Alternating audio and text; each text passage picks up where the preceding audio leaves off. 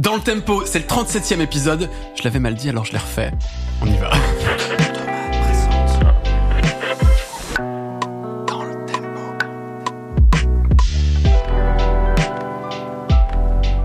Comment ça va, Daz? Ça va super et toi, Salman? Ouais, je me suis planté sur mon intro un peu. J'ai mal prononcé Ouais, 37e, mais c'est Mais difficile à toujours, dire. tu vois, cette, euh, cette voix Oui. de Stentor, hein, avec Oui. vraiment une, une intention, tu vois. c'est Le dynamisme de. Ouais, ouais, ouais. Le plaisir d'être là. C'est la 37e et euh, c'est un plaisir sans cesse renouvelé. Moi, je suis- Absolument. je Et suis puis, charmé. puis tu sais, on a quand même une responsabilité avec ce podcast. La responsabilité de faire une bonne émission. C'est vrai. Non, vrai. de, de le faire avec entrain, avec Oui, plaisir, c'est vrai. que ce soit intéressant. C'est vrai. On a quand même la réputation, d'être- on est le meilleur podcast de musique, on peut le dire. Ouais. Vo- Voire le meilleur podcast du monde tout court. Alors, euh, dans les deux cas, ça se discute. Mais moi, je suis plutôt d'accord. Non, mais je suis plutôt d'accord. Bah oui. Sachant que aussi, hein. si de toute façon, t'as pas le premier podcast musical, Ouais, c'est que c'est moi qui l'ai. c'est vrai. Avec Six Pe- Peut-être qu'on et- est les deux meilleurs podcasts de musique du monde. Ouais, en fait, euh, moi, je suis dans le top 2, donc je m'en fous. C'est vrai, mais moi aussi ça me va le top 2. Allez, let's go. Comment ça va toi? Ça va très très bien. On vrai. peut dire à nos auditeurs euh, slash spectateurs que nous Oui. sommes en 2023. Absolument. Eh oui, donc bonne année, meilleurs vœux. Oui, on vous souhaite euh, plein de chouettes moments musicaux, plein de musique, plein de trucs cool. L'argent, la santé, Et surtout d'écouter beaucoup DLT. beaucoup. Voilà. Beaucoup, beaucoup. Et pour le reste, euh, bah écoute, euh, la vie suit son cours. hein. Moi, j'ai fait. la même résolution que l'année dernière, c'est-à-dire essayer de ne pas mourir. Et Ouais. euh, globalement, on en reste là, quoi.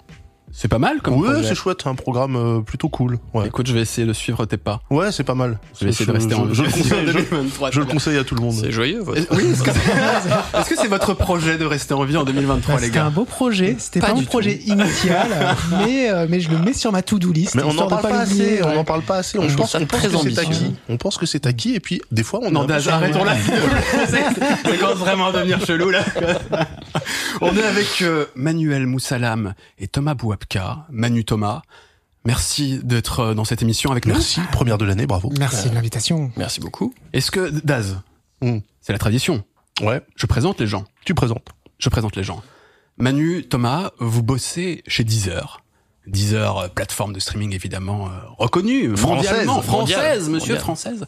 Euh, vous avez chacun euh, un poste assez spécifique. Vous travaillez autour euh, de la recommandation notamment. Alors Manu, toi tu es, alors je prends parce que c'est en anglais, tu es le Director of Research. Tout à fait. C'est Euh, ça, mon titre. Thomas, tu es dit, tu es le Director of Data Science. Ouais, voilà. Alors, On précise que la, la recherche, c'est pas juste la recherche des artistes dans la barre de recherche de Deezer, ça va plus si loin. toute sa journée fait ça, non, ça marche. directeur de la recherche. Et en plus, c'est Thomas qui C'est- s'occupe de la je m'en recherche. occupe aussi, effectivement. ouais, ouais, tout à fait. Bon, ça, ça fait quasiment une dizaine d'années que vous bossez pour Deezer, tous les deux. On va essayer dans cet épisode, on a des, tu vois, on a des gens vraiment qui sont euh, dans la machine. Ouais. Et on va essayer de comprendre un peu comment fonctionne un algorithme, comment fonctionne la recommandation, quels sont les enjeux, les défis aussi autour de la recommandation. C'est absolument passionnant parce que bah, dans le monde de la musique aujourd'hui, les plateformes de streaming ont un une place évidemment importante. L'écoute, dans l'écoute, c'est essentiel. Et moi, ça fait très longtemps que j'ai plein de questions, que je- j'espère comprendre comment ça se passe. Vous allez nous aider, les gars. Avec grand plaisir. Et, et ce qu'on pourrait faire pour commencer, première partie, vous arrê- vous arrêtez un tout petit peu sur votre métier, sur ce qu'est Deezer, tout simplement. Est-ce que vous pouvez nous expliquer, on connaît globalement Deezer, mais euh, comment vous considérez le métier de Deezer? Quelle est l'activité de Deezer en interne? Qu'est-ce qu'on dit? C'est quoi le but de Deezer? Bah, Deezer, c'est une plateforme de streaming musical. Donc, c'est Ouais. d'abord et avant tout euh, permettre l'accès à un énorme catalogue musical à des millions de gens partout Mhm. sur la planète et n'importe quand et dans n'importe quel contexte. C'est d'abord ça la, la mission principale. Ok. Euh, et ensuite, il y a tout ce qui va pouvoir se développer autour de ben, euh, fournir des points d'entrée dans le catalogue, de l'aide pour que les gens puissent naviguer, parce qu'en réalité, personne ne peut écouter 90 millions de, de titres euh, dans une vie. C'est la, taille du catalogue, ça. C'est la taille du catalogue, ouais. On pourra, on peut revenir sur le chiffre plus tard, euh, si vous voulez, parce qu'il y a des façons de compter, euh, machin. Mais en gros, admettons qu'on a 90 millions de titres, Ouais. aucun d'entre nous peut, peut les écouter. Ça n'a pas de sens. On a besoin de points d'entrée, des points d'entrée qui peuvent être soit de la recommandation, soit des recommandations éditoriales, soit bah, des outils comme la barre de recherche ou des outils de parcours de catalogue, des choses comme ça.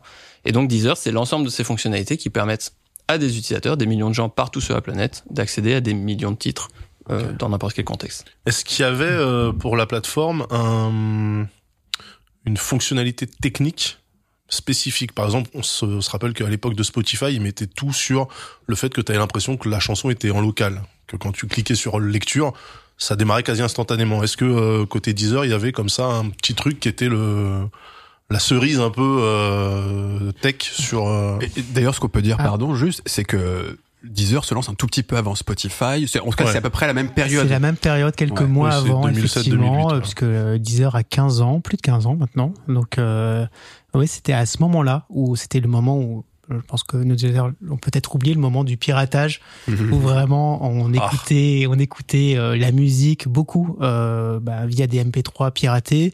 C'était un, un- une situation sinistrée pour l'industrie euh, de la musique. Et puis Deezer, puis euh, Spotify est arrivé et a réussi à bah, offrir euh, un accès à la musique euh, très peu cher aux alternative, euh, utilisateurs, une alternative. Et même une part gratuite. Une part, ouais, Ouais. tout à fait, tout à fait, via les modèles, euh, les modèles gratuits aussi. Euh, et donc ça, ça a vraiment bah, transformé l'industrie qui était vraiment, euh, vraiment euh, mise à mal par toutes ces questions-là et qui a réussi à, bah, du coup, à offrir une offre légale euh, et un accès euh, sans commune mesure à la musique. Je pense que c'est ça qui est vraiment important, Ouais. c'est que on n'a jamais eu autant et aussi facilement accès à la musique. Et euh, c'est là aussi où j'interviens, on en parlera, c'est que presque trop accès à la musique, comme Ouais. Manu en parlait, ouais, et c'est là choix, trop de choix, euh, trop de choix, il y a plus de choix. Et du coup, c'est là où mes équipes interviennent en recommandation dans le moteur de recherche. Et aussi les équipes éditoriales, on en parlera aussi, c'est extrêmement important d'avoir toute, toute cette, euh, toute cette galaxie-là pour redonner un peu de sens et redonner de la direction pour que les utilisateurs puissent naviguer dans tout ce catalogue énorme. Et comme le demandait Daz, est-ce qu'il y a une, euh, Ouais, est-ce qu'il y avait un, un petit, euh, enfin, vraiment un plus-value, un truc- une ouais, un truc de qui- techos, tu vois, qui, où ils se sont dit, ah, avec ça, on va tuer le marché, euh, c'est ça qu'on veut mettre en place. Bah, c'est euh, alors ça, ça, ça date un peu d'avant de que nous on arrive chez Deezer, mais c'est vrai Mhm. que bah, en 2007, euh, streamer de la musique via Internet, oui, tu vois, techniquement, c'était pas euh, donné Mhm. à tout le monde. Oui, parce qu'avant il y avait euh, du buffer, du chargement, voire du téléchargement. Ouais, ouais. Et Et puis, le, euh, le grand bouleversement du streaming, c'est on appuie sur un bouton, ça, ça arrive. ça arrive. Ouais, ouais, puis enfin, tu vois, coder des sites internet qui étaient capables de gérer des connexions qui, qui peuvent être euh, Ouais. instables, de, de bufferiser des bouts d'audio, puis de les enchaîner correctement et tout ça. Aujourd'hui, ça paraît complètement trivial parce qu'avec ton téléphone, euh, ça, la vidéo Ouais. s'arrête jamais et, et les tuyaux sont, sont tellement gros que tout passe. Oui. Mais en fait, à l'époque, euh, Oui, il y avait pas la 4G, il y avait pas tous il ces y avait rien du tout. Il y Ouais. avait, euh, il y avait l'ADSL et il fallait faire passer euh, la musique dans l'ADSL. Et ça, je pense que techniquement, c'était euh, c'était assez ouf, ouais. Vos métiers, pour qu'on parle un peu de, votre- de votre poste, ce que vous faites chez Deezer, est-ce que chacun, vous pouvez nous dire un peu en quoi consiste votre fonction au sein de cette boîte? Vas-y, commence Thomas. Très bien. Moi, je, donc, on- j'appelle ça le département de data science. On- C'est globalement tout ce qui couvre les algorithmes, algorithmes de recommandation et algorithmes du moteur de recherche également. Ok. Euh, et donc voilà. Donc moi, Il faut je- déjà diviser les deux, la Alors, recommandation et la recherche. on- oui, dans les intentions et derrière dans la technique un petit peu, mais tout ça a vocation justement à converger. Euh, où dans les intentions, le moteur de recherche est vraiment là pour donner un accès à l'utilisateur à, à des à des à des morceaux, à des albums que l'utilisateur connaissent. Donc ils vont aller volontairement chercher euh, ce, enfin, ces morceaux-là. Donc c'est un accès vraiment direct. Mhm. Tandis que la recommandation est plus une, euh, un aspect de proposition. Euh, C'est-à-dire que là, l'utilisateur ne sait pas euh, ce qu'il a envie d'écouter et on va du coup lui proposer des hein. titres, des albums, lui suggérer des choses.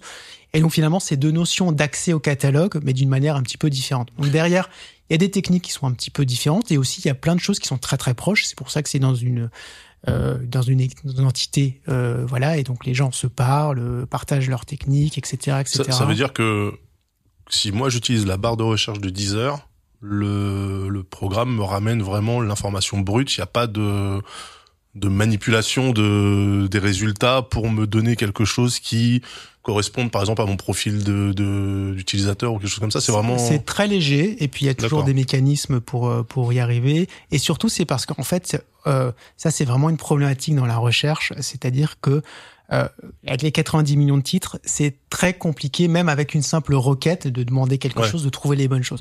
Un exemple extraordinairement simple, c'est quand on va chercher le nom d'un artiste, il peut y avoir des milliers d'artistes qui sont euh, qui, qui ont le même nom, et donc du coup, euh, il faut qu'on arrive à trouver quand même les artistes qui sont le plus proches Ouais. possible. Et après, si on affine dans la barre de recherche, effectivement, on peut aller creuser de plus en plus. Mais on va pas aller cacher des résultats euh, dans la barre de recherche. Ce que tu nous dis, c'est que c'est vrai qu'on a souvent en tête la recommandation, mais même que la simple recherche, elle aussi, il y a des défis techniques et une nécessité d'intervention pour être certain que la personne tombe sur ce qu'elle énorme. recherche. Et alors, l'un des problèmes majeurs des moteurs de recherche, euh, pas que de la musique, de tous, c'est que nous tous, hein, euh, je sais pas, moi aussi particulièrement, en fait, on écrit n'importe quoi et n'importe comment. et, et en fait, l'un des l'un des gros travails derrière des équipes, euh, c'est d'arriver à trouver bah, des algorithmes qui, qui arrivent Il à corriger, voilà, corriger euh, les fautes, les typographies, donner des suggestions en disant ah t'as tapé ça mais tu t'es peut-être trompé, c'est plutôt ça que tu voulais dire. Et alors l'utilisateur peut dire ok c'est vrai.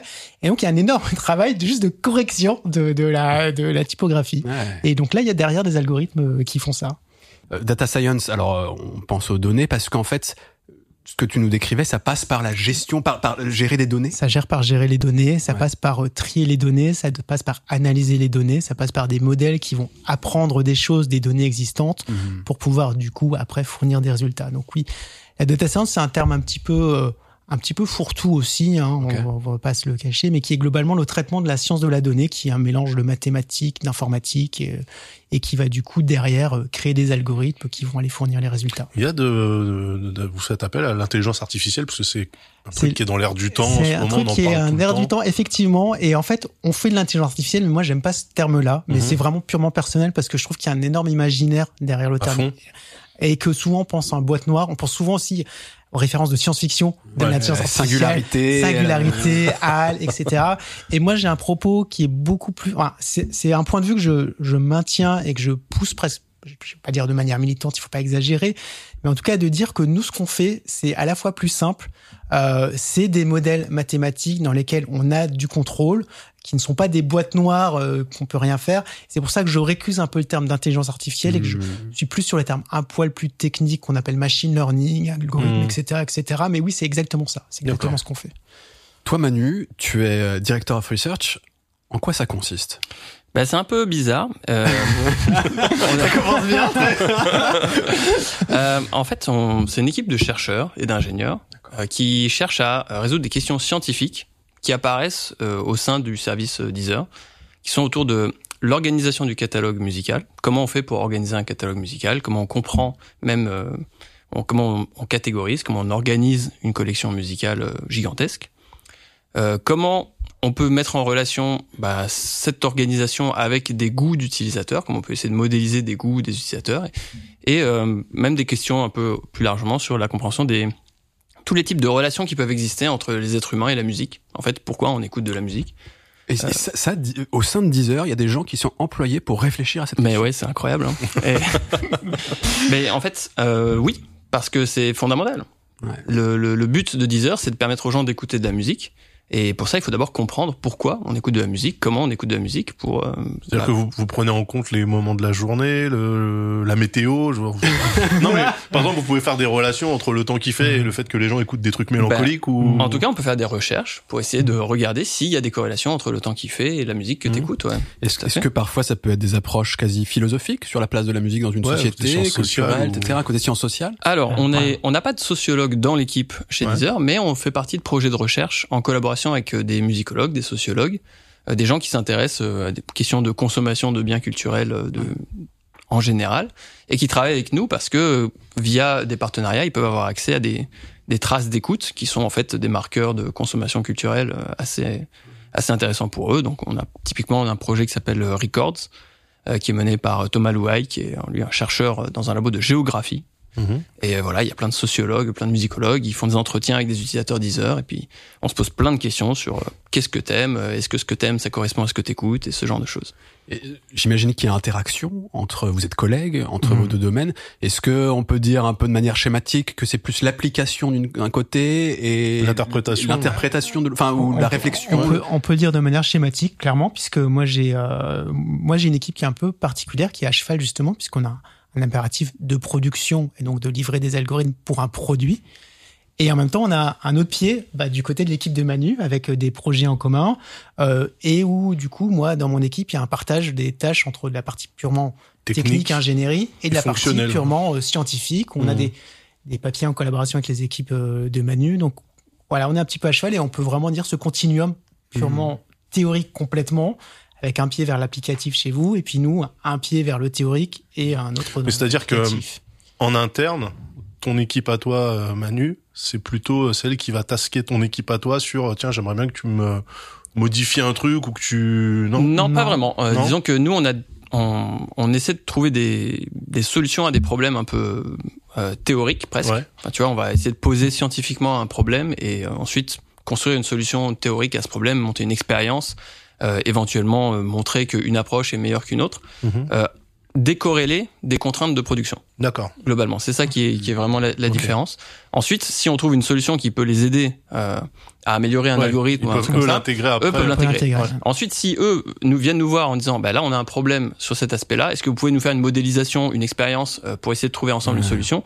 Voilà. Donc les échanges se font dans les deux sens. Ouais. Euh, mais voilà, nous, nous, le formalisme, il est plus scientifique, il est plus expérimental. euh, C'est un formalisme de recherche. Mais sinon, euh, en pratique, euh, on travaille à côté l'un de l'autre, donc. euh, On est vraiment. Tu- tu- tu peux taper sur son épaule comme ça. Ouais, Voilà. C'est clairement ça. clairement Et accessoirement, enfin Thomas et moi, on a été embauchés ensemble euh, il y a très longtemps euh, dans la même équipe et pendant très longtemps on avait même, euh, enfin, enfin vraiment, euh, ouais, c'est Ouais. pas très très différent quoi. Et est-ce que au sein de, de Deezer, euh, vos postes ils sont vus comme euh, cruciaux Est-ce qu'ils sont au centre quand même de l'activité? Parce que d'après comment vous le décrivez, Hum. on se dit que c'est le cœur de l'activité qui est là. Est-ce que c'est vécu comme ça euh, au travail? Bien sûr. voilà, on va dire qu'on est indispensable. Alors, euh, non, honnêtement, enfin, Ouais. Faut pas ah, exagérer, mais par contre, oui, euh, la recommandation, euh, le moteur de recherche sont des éléments clés de l'app et, et sans être euh, les plus importants, on travaille avec de concert avec plein plein plein d'autres métiers et plein d'autres plein d'autres fonctionnalités. Mais oui, euh, au sein de Deezer, la stratégie euh, du moteur de, de recherche, euh, du moteur de recommandation, du flow, qui est notre feature phare, euh, qui est voilà, vraiment différenciant par rapport aux autres aux autres aux autres concurrents. Euh, c'est un élément clé du développement et de la différenciation de Deezer. Donc, euh, donc oui, il y a plein d'autres gens qui sont extrêmement importants, mais en tout cas, oui, ce qu'on fait, ça a du sens, ça a de l'impact, et, euh, et voilà, et c'est perçu aussi comme tel par nos utilisateurs. Ok. Et le, le flow euh, dont tu parles justement, Mhm. qui, qui est du coup le, le facteur différenciant, c'est quelque chose qui était pas là depuis le départ. C'est ça arrivé quand? C'est arrivé un tout petit peu avant que j'arrive, euh, donc euh, Ça, consiste en 2014, quoi ça consiste en quoi? Alors, Ouais. la, la promesse du flow, en tout cas tel qu'on peut le décrire, c'est une radio musicale personnalisée. Euh, c'est vraiment, on laisse l'utilisateur appuyer sur le bouton et avec ce simple appui, eh ben, il va avoir du contenu euh, qui lui plaît, qui s'adapte aussi à ses actions et qui va être entièrement personnalisé. Donc c'est vraiment une promesse extrêmement euh, extrêmement riche, extrêmement ambitieuse, et c'est aussi pour ça qu'on a des équipes qui travaillent depuis des années à itérer, à améliorer les modèles pour être encore de plus en plus précis et vraiment, euh, vraiment euh, être euh, être en accord avec cette promesse. On va rentrer dans les détails ensuite, mais peut-être un dernier point un peu sur la- votre présentation. Euh, Est-ce que quand on bosse chez Deezer, on, en général, on est musicien? Comment on arrive à bosser euh, Alors vous, vous avez peut-être, notamment toi, euh. Thomas, un profil peut-être un peu plus tech, j'imagine. Que Ouais, moi je vais déculpabiliser les gens, je ne suis pas musicien. ouais. J'aime bien la musique, mais c'est effectivement, euh, moi je viens beaucoup de la partie tech, de la partie mathématiques, c'est vraiment mon, mon parcours. Et à un moment donné, on, on se dit, bah, où est-ce qu'on peut travailler? Moi, mes types de rôles de data scientist, on pouvait principalement travailler euh, bah, dans la prédiction de pub. ouais. Et à un moment, on se dit, mais qu'est-ce qui est le plus intéressant, qu'est-ce qui est le plus motivant? Quand on rentre euh, le soir euh, bah, Deezer, ça fait partie quand même des, des, des, des, des boîtes en France et aussi les sujets extrêmement intéressants. C'est quand même plus satisfaisant personnellement, je trouve, de recommander de la musique aux utilisateurs que de recommander de la pub. Donc c'est aussi pour ça, euh, la recommandation dans le milieu culturel en général et dans la musique, c'est quand même extrêmement, euh, voilà, extrêmement euh, passionnant et c'est ça qui m'a poussé à aller chez Deezer sans être un pur expert musical, quelques petites connaissances d'amateur, mais Ouais. en plus on s'enrichit énormément, on contacte bah, déjà Ouais. de mon travail, de tous les gens qui sont passionnés par la musique, des équipes éditoriales qui sont vraiment des experts et donc on apprend énormément aussi de ce côté-là. On peut bosser chez Deezer et pas aimer la musique. C'est dur quand Ça c'est même. quand même difficile. Ça Ouais. c'est quand même Bah, sauf si difficile. t'as à la Euh, compta, du coup. mais je pense que même les gens qui sont à la compta ont une forme d'affinité, de passion ou enfin Ils ont voilà, des playlists pense, compta. Ils ont des playlists Ils ont compta. des ils- ont compta. des playlists compta. Non, mais il y a quand même un environnement qui fait qu'on on travaille à 10 heures, c'est pas anodin. En fait, on va pas, c'est pas la même chose. Quoi. Il y a quand même une ambiance portée, euh, des enjeux qui. fait Ouais, que- puis il y a quand même un gros intérêt à, à s'intéresser à la musique, c'est qu'il y a des problématiques très particulières qui émergent euh, Mm. que tu vas appréhender plus facilement si tu t'intéresses à la musique. Tu vois, Thomas Ouais. parlait tout à l'heure euh, des problèmes d'artistes qui portent le même nom.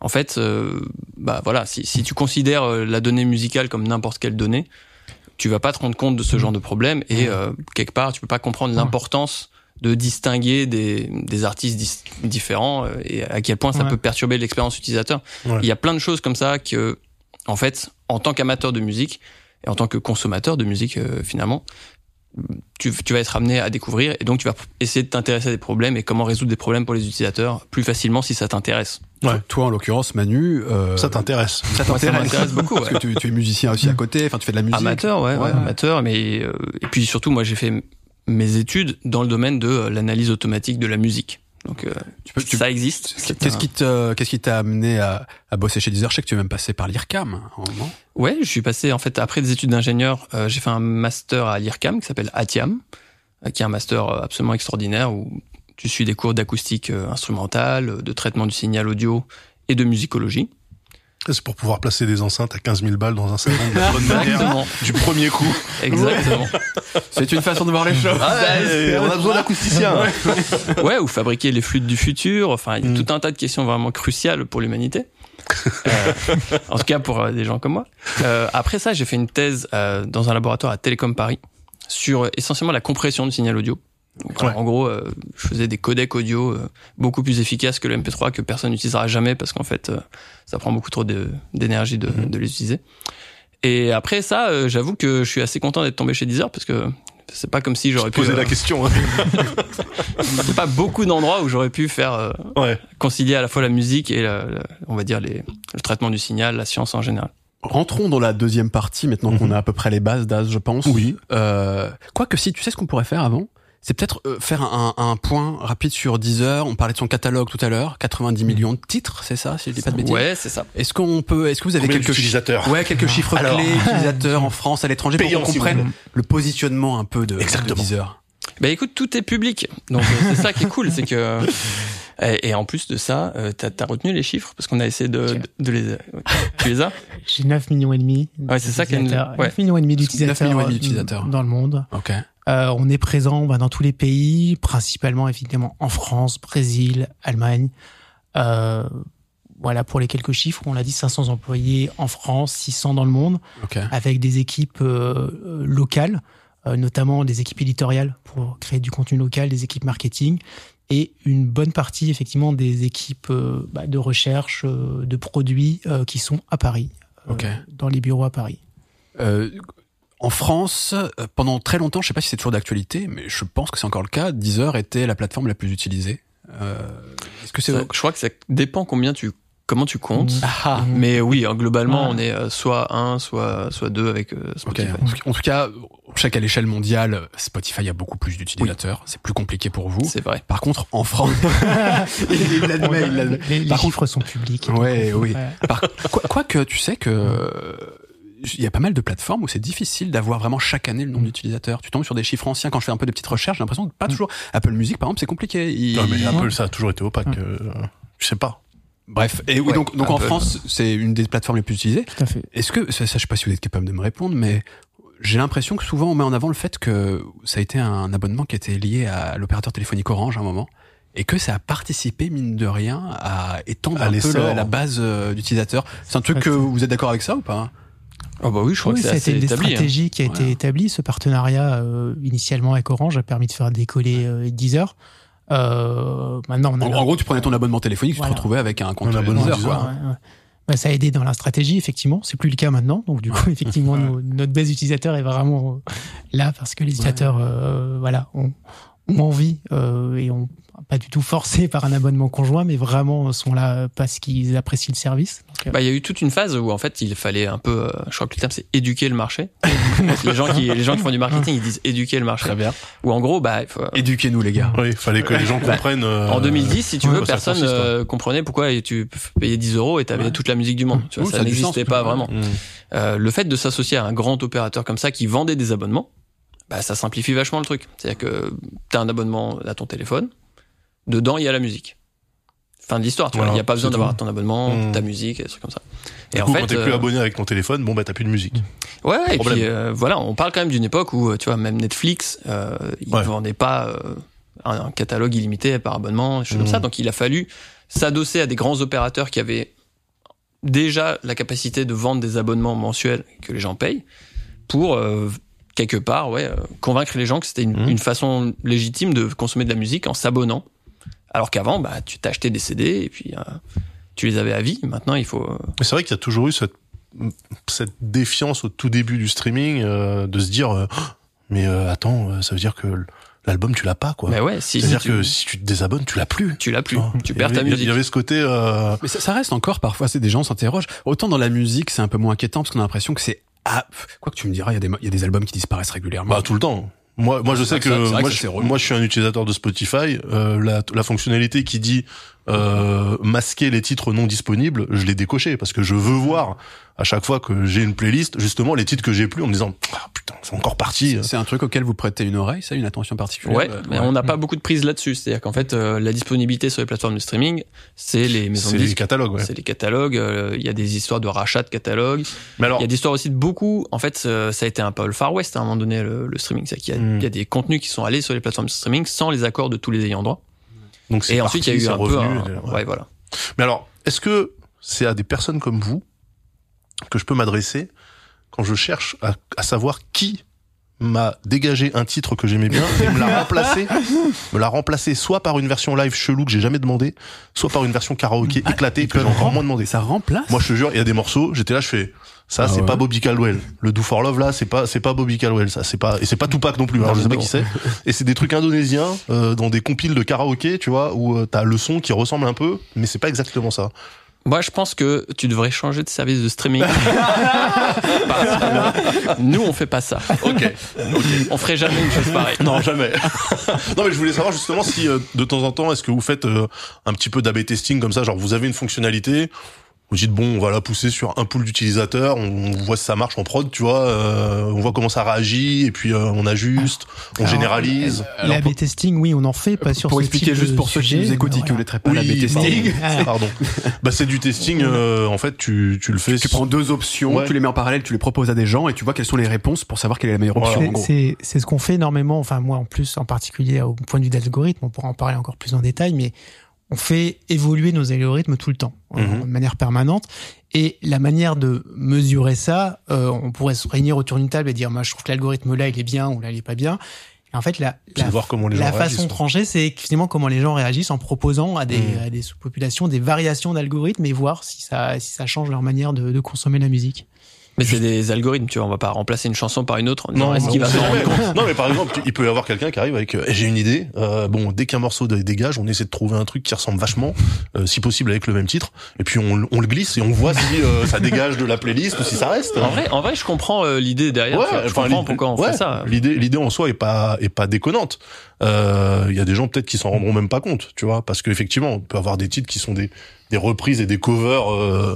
Il y en a 12 000 variantes et tu te dis bon, parce que je pense que dans les 90 millions de morceaux, évidemment, il faut bien que les gens comprennent qu'on parle pas de morceaux uniques en fait, euh, Mm. parce qu'il peut y avoir euh, 1700 variations du même titre, euh, des remasters, des machins, des trucs. Et tu te dis bon, le gars, il avait mis dans sa playlist euh, l'original, on va lui coller le remaster de 2012, il va pas voir la diff, tu vois. Après, quand ils essaient de me mettre des versions karaoké indonésiennes, là, moi, je suis un petit peu plus Ouais, ouais, alors, sceptique. sur, mais- sur le remaster, c'est compliqué parce qu'en fait, on a des outils de fingerprint audio, tu vois, qui essaient de rapprocher des œuvres pour dire, OK, c'est les mêmes enregistrements. Ouais.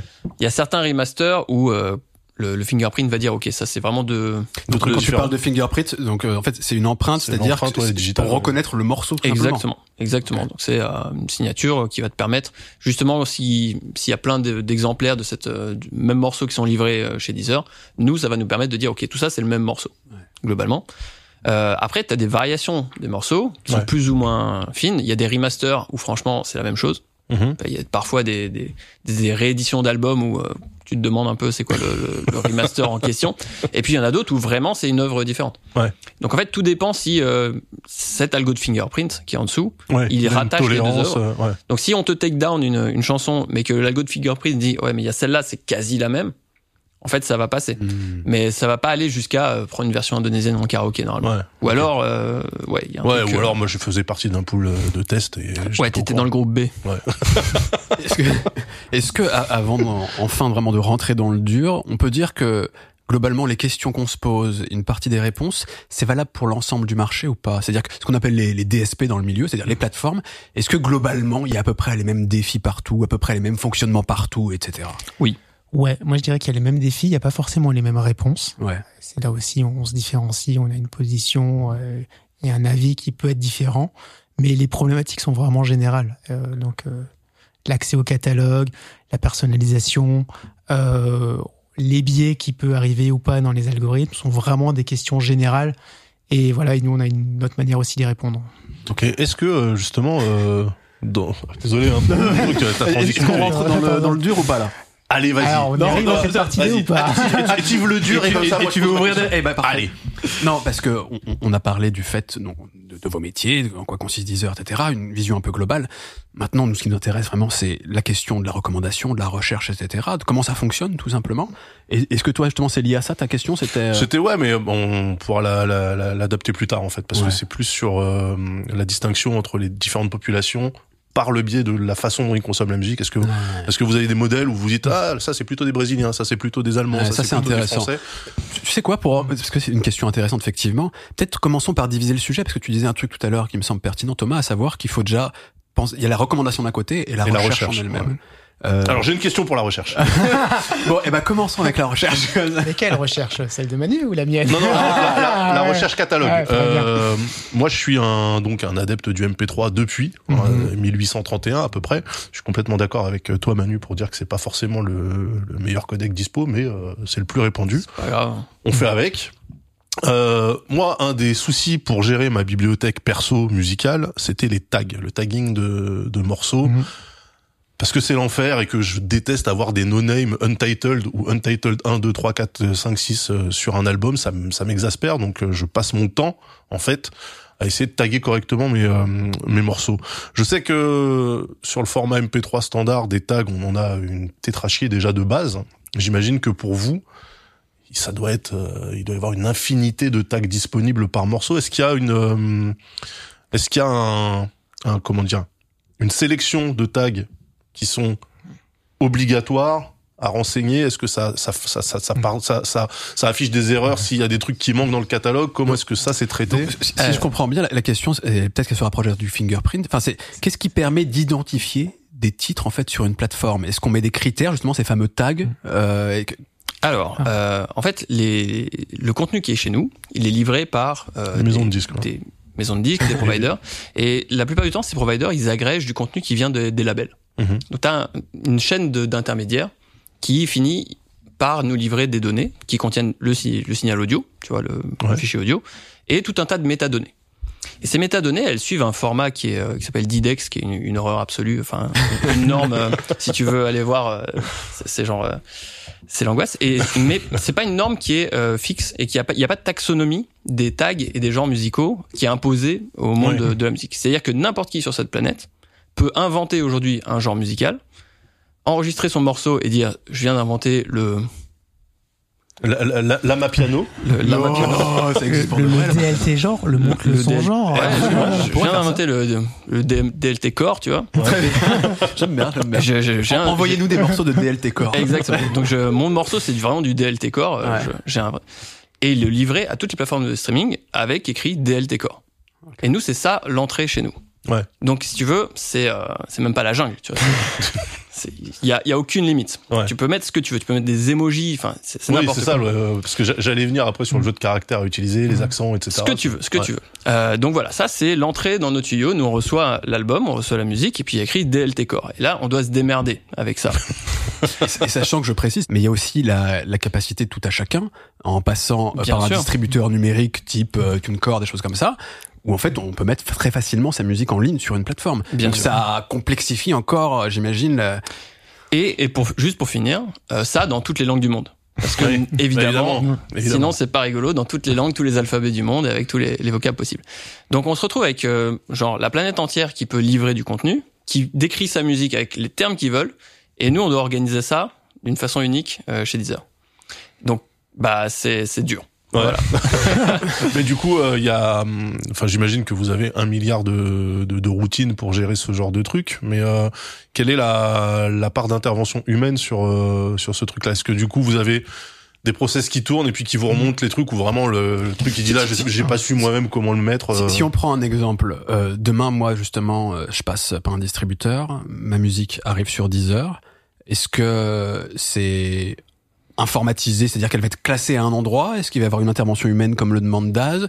Comment comment ça apparaît dans votre catalogue et comment c'est classé entre guillemets dans, dans vos données, etc. Bah, ça peut être les deux en fait. Il y a une partie de catégorisation automatique, c'est-à-dire que nous, on a euh, bah, typiquement des petits programmes qu'on a entraînés qui vont analyser ce que tu nous envoies, qui vont d'abord détecter si c'est de la musique ou si c'est du speech, Ok. par Mhm. exemple, parce que ça c'est assez euh, important.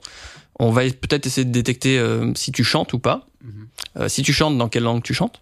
Ah, carrément, Tout ce genre de petits programmes. Ah ouais, euh, ok. enfin, tu- Et ensuite d'essayer de rattacher ça peut-être à un genre musical ou à une ins- détecter les instruments qu'il peut y avoir, euh, ce, ce Mhm. genre de choses. Est-ce qu'on peut attacher un mood à la track euh, Ah, c'est-à-dire que c'est plus que l'analyse des métadonnées, c'est vraiment l'analyse du signal en lui-même. Ouais, tout à ouais, fait. c'est- Ok. c'est un Mais, ça, ça, il y a qu'une partie de l'information que tu as à partir du signal. Ouais. Après, il y a l'analyse aussi des textes qui sont euh, avec. Donc, euh, si tu as envoyé le terme DLT core, c'est un peu compliqué de rattacher ça à un genre musical.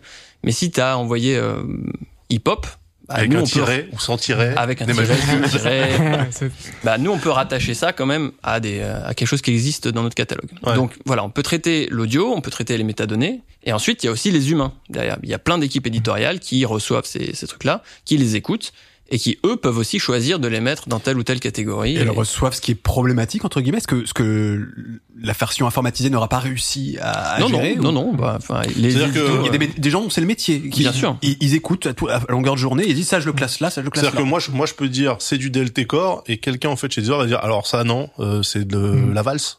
bah, disons que si tu veux sur le site Deezer, si tu vas dans la section euh, euh, Explore, il Ouais. n'y a pas de section DLT Core. D'accord. Mais euh, un humain être attaché à. Exactement. Par contre, il y a une, il y a une session euh, rap et un humain peut très bien décider de prendre ton album et de le mettre dans la dans la section rap. Ok. Et c'est une action humaine et ton album euh, sera dans cette section euh, s'il a voilà s'il y a un humain qui a décidé de, de le faire. Et du coup, si euh, parce qu'on tu, tu parlais par exemple des emojis qui étaient maintenant utilisés, euh, euh, on a des artistes avec euh, tu sais des, des dollars ou euh, On les déteste. Ah oui, Ouais. alors oui, Surtout le dollar des- qui est en alors, plus, Il y a euh, notamment bah, du coup des algorithmes et des gens dans les équipes de, de, de recherche qui sur ce type de problématique sans accord et je me souviens même de oui trop bien on, maintenant on a réussi à prendre en main les emojis c'est bon ça a été un des succès est-ce que c'est une vraie enfin, c'est une vraie complexité? Ouais, bah toujours dans le cadre de la recherche, c'est-à-dire faire en dans la sorte que la, recherche. la Ouais. personne qui va taper, elle tombe exactement. Et quand c'est des sur symboles compliqués, sur des c'est- symboles ouais. compliqués euh, effectivement on traite plusieurs donc il faut qu'on soit capable de les gérer donc tout ça c'est vraiment des bah, des complexités qui sont qui sont à prendre en compte euh. les, les artistes aussi qui du coup on en parlait des artistes qui ont le même nom Euh, Ouais. donc ça aussi c'est très compliqué il faut, faut arriver à faire surfacer les bons euh, ceux auxquels les utilisateurs s'attendent donc euh, oui il y a y a une vraie euh, question là-dessus sur euh, et comme on le disait, on est vraiment tributaire à la base des données qu'on nous livre. Et après, on a un énorme travail bah, de nettoyage, de mise en, mise en forme, etc. pour qu'on puisse derrière faire tourner les bons algorithmes. Une fois que c'est mis en forme, il faut effectivement que la personne puisse tomber dessus en faisant sa recherche. Euh, ça va être quoi les quels sont les facteurs principaux, enfin les critères principaux que vous allez travailler vous pour faire en sorte que la personne elle a, elle a un morceau en tête. Il faut qu'elle tombe dessus. Qu'est-ce que qu'est-ce que vous prenez en compte? C'est quoi votre défi? Mm. Alors, l'un des défis euh, majeurs, c'est de s'assurer que, en fait, euh, l'utilisateur a bien tapé ce qu'il a envie de taper. C'est déjà, la base, Ouais. mais c'est extrêmement compliqué. Euh, donc ça, c'est déjà un des travails euh, d'y arriver à avoir des, des algorithmes de correction orthographique, de suggestion orthographique, de suggestion aussi de propositions, notamment entre des artistes qui se ressemblent ou qui ont des noms qui se ressemblent, d'avoir cette suggestion-là pour raccourcir le temps de recherche et du coup faire des propositions. Ensuite, on a une mise en page et c'est extrêmement important, c'est-à-dire qu'on a un algorithme qui tourne euh, dans l'app qui fait du coup toutes ces solutions-là, mais c'est mis en forme euh, par du design, par du produit pour arriver à mettre en œuvre les résultats et les suggestions. Et notamment, ben, il y a plusieurs suggestions possibles ou plusieurs résultats possibles pour que l'utilisateur puisse arriver à naviguer là-dedans. Moi, ce que ça m'évoque tout de suite, c'est un truc qui reviendra certainement plusieurs fois dans notre discussion, c'est de se dire que ça offre aussi un certain pouvoir euh, à la fois à l'algorithme et aux humains qui travaillent derrière, de dire bah nous on va hiérarchiser l'information en fait d'une certaine manière et on va considérer que celle-là, que cette réponse est plus pertinente qu'une autre. Et parfois, ça peut peut-être aussi causer des dommages. Euh, je sais pas. Tu parlais d'artistes qui ont le même nom. Eh ben, peut-être que l'un et l'autre sont tout à fait légitimes avec déjà une audience, etc. Comment comment on trie est-ce qu'on va considérer que celui les plus écoutés, par exemple, bah alors à ce moment-là, on va le mettre plus en avant euh, Là, si tu t'appelles Jeune Légende avec un E à la fin, bon bah t'as bien choisi le nom quand même. Mais c'est un très bon exemple. Enfin, effectivement, euh, c'est pas une bonne idée de commencer ta carrière aujourd'hui en t'appelant Rihanna. Oui. C'est une super, une super Ouais. mauvaise idée. En fait, euh, ce que tu dis est, est tout à fait vrai et ça pose une des vraies questions parce qu'en fait, tu peux être légitime et t'appeler Rihanna, mais en Ça va vrai, être compliqué. ça va être compliqué parce qu'effectivement, l'algorithme, euh, Mm. si, quelqu'un tape Rihanna, la probabilité qu'il cherche la, Ton morceau. nouveau- ton morceau à toi par rapport à Rihanna. Mais ça peut être du squatting aussi, ça peut être une bonne Ah idée. bah, Ah, ça peut être aussi une Ça stratégie. peut, et ça l'est, ça ouais. l'est. C'est- Ouais. Ça l'est carrément, ouais. Ouais. Tu, tu veux dire que, quelqu'un sciemment prend le nom pour oui, essayer d'apparaître effectivement. ensuite dans les Moi recherches demain, je suis un artiste et par exemple, je me place sur le créneau Rihanna, mais je peux pas m'appeler Rihanna. Je vais voir des mecs comme Thomas et Manu, je vais leur dire montrez-moi tous les gens qui tapent mal Rihanna pour voir le, le, le top Tout le monde, score. tout le monde tape mal Rihanna. Ouais, le- Personne H, H, le deuxième N. Personne sait comment ça s'écrit Rihanna. En vrai. Et en fait, tu prends le top des, des misspells et puis tu dis tiens, je vais m'appeler comme ça. Et Est-ce que- est-ce que justement, c'est- ça c'est intéressant ce que tu dis, C'est un peu vicieux. si, si- si tu l'écris mal, est-ce que Deezer va se dire, en fait, Il a voulu je le ça. réoriente vers la vraie Rihanna, ou justement sur celui qui a changé un peu l'or- l'orthographe du nom Alors, c'est ça qui est intéressant parce que ce que tu dis là, c'est vraiment important sur le pouvoir qu'on a et ce qu'on offre aux utilisateurs. Nous, ce qu'on fait, c'est qu'on va, quand, quand on, on considère que c'est Rihanna, euh, qu'on on sent que c'est Rihanna, va proposer implicitement Rihanna, mais par contre, dans l'interface, on dit, est-ce que c'est vraiment Rihanna que vous cherchez ou est-ce que on laisse la proposition à l'utilisateur de d'insister sur non non c'est vraiment comme ça que j'ai euh, que je veux enfin c'est vraiment ça que je veux chercher. Donc on bloque que- pas l'utilisateur on facilite Ah, plutôt et on oriente plutôt l'utilisateur quand on estime que c'est ça mais toujours en donnant à l'utilisateur le choix euh, voilà de pouvoir accéder à vraiment ce qu'il a voulu taper exactement. Mais alors, une fois que l'utilisateur a choisi, par exemple, il a tapé Rihanna avec un H à la fin, vous lui dites, est-ce que t'es sûr que c'est ça? Parce qu'il y a effectivement une artiste qui s'appelle comme ça, et que lui dit, oui, oui, c'est bien la petite artiste que je cherche. Est-ce que du coup, ce truc-là est historisé pour lui, et quand il le tapera à l'avenir, on lui proposera d'abord l'artiste euh, moins connu. Est-ce que, en fait, l'algorithme s'adapte réellement euh, à l'utilisateur?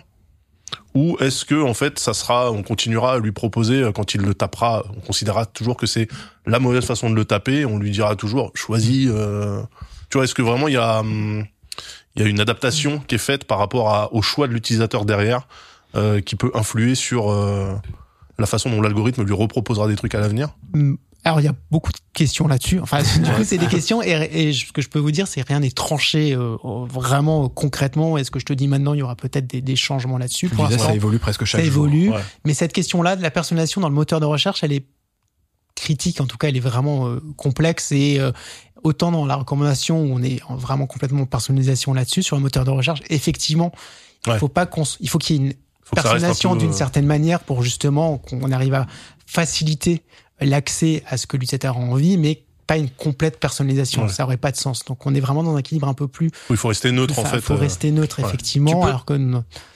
Ouais, tu peux quand même utiliser l'intelligence collective. C'est-à-dire que si tu comptes le nombre de fois que les gens ont mal tapé euh, Rihanna de cette façon et qu'ils ont quand même cliqué sur la euh, Rihanna, ça te donne une idée de voilà, est-ce que c'était du misspelling versus euh, machin.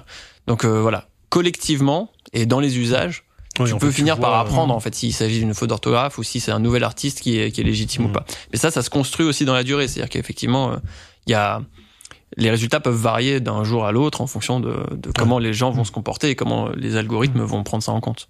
Et est-ce que vous, euh, parce que là donc on, on parle de, de l'incidence que vous pouvez avoir sur la recherche faite par les utilisateurs, est-ce que parfois des critères aussi peuvent être pris en compte? Typiquement, est-ce que si je fais une recherche euh, depuis le Brésil et depuis la France, je vais avoir exactement les mêmes résultats? Est-ce que euh, il peut être pris en, est-ce qu'il y a des changements en fonction des tranches d'âge par exemple? Est-ce que est-ce qu'il y a des critères qui sont pris déjà en compte? comment vous avez les tranches d'âge? On les a pas, C'est bien pas trop. semblait. On a, euh, non, on les a pas. on fait pas de- certains, certains faites peuvent. pas de profilage? Non, on Pour fait la pas recherche des algos, non, non, pas non, trop. non, non, non.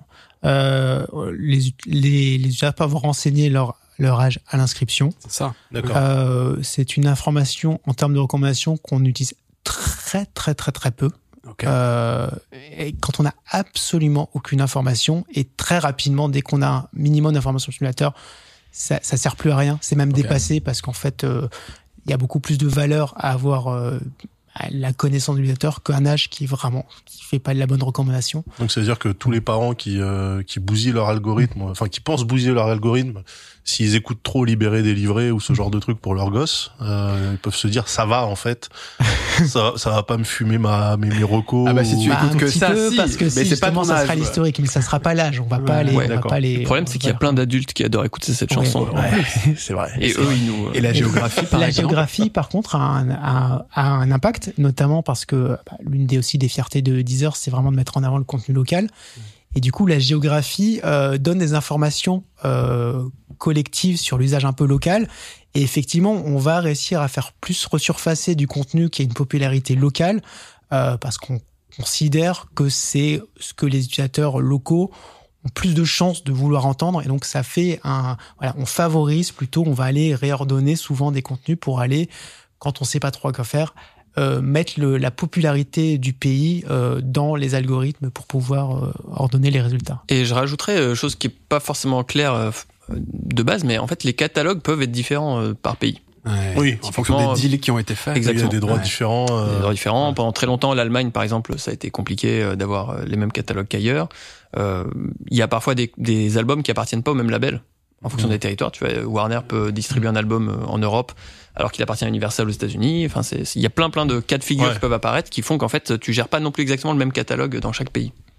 Et comment vous faites pour que bah, pour l'utilisateur ça soit transparent ce genre de parce que là on est vraiment dans dans les embrouilles un peu de droit et d'utilisation des catalogues. Enfin, l'utilisateur lui ne sait pas puisque je crois pas qu'il y ait le si le label apparaît peut-être sur la l'affichage détaillé du Dans morceau, mais dire, ouais. dans une playlist, euh, tu cliques sur un morceau, tu sais pas si c'est Warner, si c'est Sony, si c'est euh, Universal. euh. Et du coup, est-ce que euh, De toute façon, il y a l'accès ou il y a pas l'accès, j'ai envie de dire, non? Oui, c'est du oui non en fait. euh, Ouais, j'imagine. Oui, oui, c'est juste que ça, ça- dans les résultats de, de l'algorithme ou de la recherche, tu es obligé de, de gérer le catalogue différemment par pays. Donc tu peux pas donner les mêmes résultats exactement. Mais si, si moi je suis utilisateur de Deezer français et que je vais aux États-Unis, est-ce que du coup je soumets mon utilisation de mon application qui est sur mon smartphone au Deezer américain ou est-ce qu'on considérera toujours que je suis un français? Alors, il y a deux cas de figure. Soit tu as téléchargé localement sur ton téléphone tes morceaux. Et dans ce cas-là, Euh, dans ce cas-là, tu fais, tu Ouais. fais ce que tu veux. Mais si tu te connectes au réseau aux États-Unis, euh, il me semble, hein, je dis peut-être des conneries, en fait. mais il me semble que tu es considéré comme un Américain. Moi, ça me l'avait fait en allant à Berlin. Il y avait un titre que je pouvais plus écouter. Et quand je suis revenu, euh, c'était Ouais. c'était nouveau. Scandaleux. C'est l'Allemagne. pour étendre un petit peu le, la discussion qu'on est en train d'avoir, on parlait de, de critères comme la géographie, éventuellement l'âge, etc.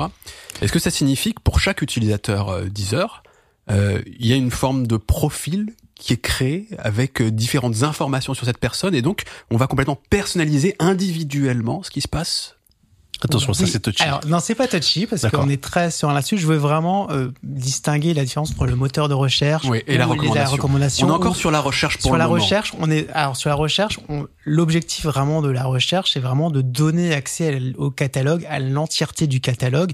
Et euh, les mécanismes qui vont réordonner un petit peu tout ça sont vraiment pour faciliter l'accès en poussant les contenus les plus probables. Mais vraiment, le moteur de recherche est vraiment une porte d'entrée à la totalité du Et catalogue. donc c'est quasi indifférencié Quasi- entre voilà, entre les fait, différents profils fait, utilisateurs. Tout à fait, tout à fait. C'est contre- pas la même chose en recommandation, Ah. mais c'est complètement assumé et c'est le but. Et on pourra Ouais. en parler plus en détail euh, tout à l'heure. Ouais. Est-ce que euh, l'application Deezer utilise, quand elle est installée sur un smartphone, des données externes à l'application Non, mais parce que, par exemple, Facebook, on sait qu'à un moment donné, euh, ou même tout simplement Uber, euh, Uber, par exemple, consulte ton niveau de batterie. Et en fonction du niveau de batterie que tu as, il est capable de te proposer un prix qui est parfois doublé s'il voit que t'as plus beaucoup de batterie. Tu vois, c'est ce genre de petit... C'est-à-dire que l'application qui est installée sur le smartphone utilise le réseau sur lequel tu es connecté, ton niveau de batterie, les autres applications qui sont installées pour essayer de te, te profiler, te, te, te mettre dans une catégorie d'utilisateurs, etc. Est-ce que vous, vous faites ça ou vous vous en tenez vraiment strictement à la pure consommation qui est faite sur votre application? On s'en tient à la consommation pour la recommandation pour le moteur de recherche. Euh, on a quelque chose désormais en Europe qui s'appelle la RGPD, Oui, où on a vrai. toutes les conditions et toutes les données. Euh, on doit se justifier, euh, notamment bah, dans toutes les notices. Alors, bah, c'est les petites lignes, mais en tout cas, Ouais, Il faut le il consentement. faut le consentement, faut qu'on explique la finalité de l'usage.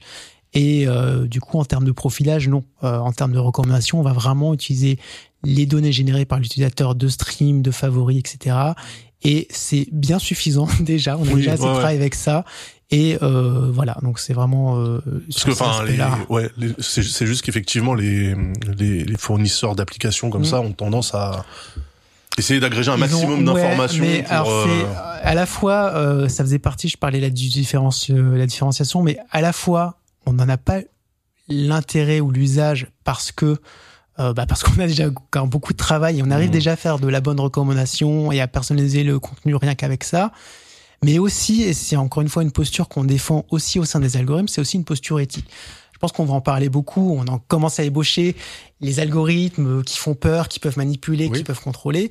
On a une nécessité éthique euh, qui est importante et de transparence euh, vis-à-vis de nos utilisateurs parce que ça effraie et que on n'est pas là pour euh, pousser quoi que ce soit, manipuler quoi que ce soit. On est en tout cas dans les services de recommandation des moteurs de recherche, au service de l'utilisateur. Euh, Ce qui compte, c'est que l'utilisateur, à la fin, il soit satisfait de son service, euh, qu'il accepte de payer son abonnement, euh, voilà, parce que il se sent bien sur ce service, parce qu'il n'a pas l'impression d'être biaisé ou qu'on le manipule ou quoi que ce soit. Donc c'est vraiment, bah, c'est presque c'est de un, la confiance. c'est la confiance, c'est Mm. à la fois l'éthique et je dirais presque cyniquement un pari économique, mais c'est vraiment Ouais. ce positionnement-là.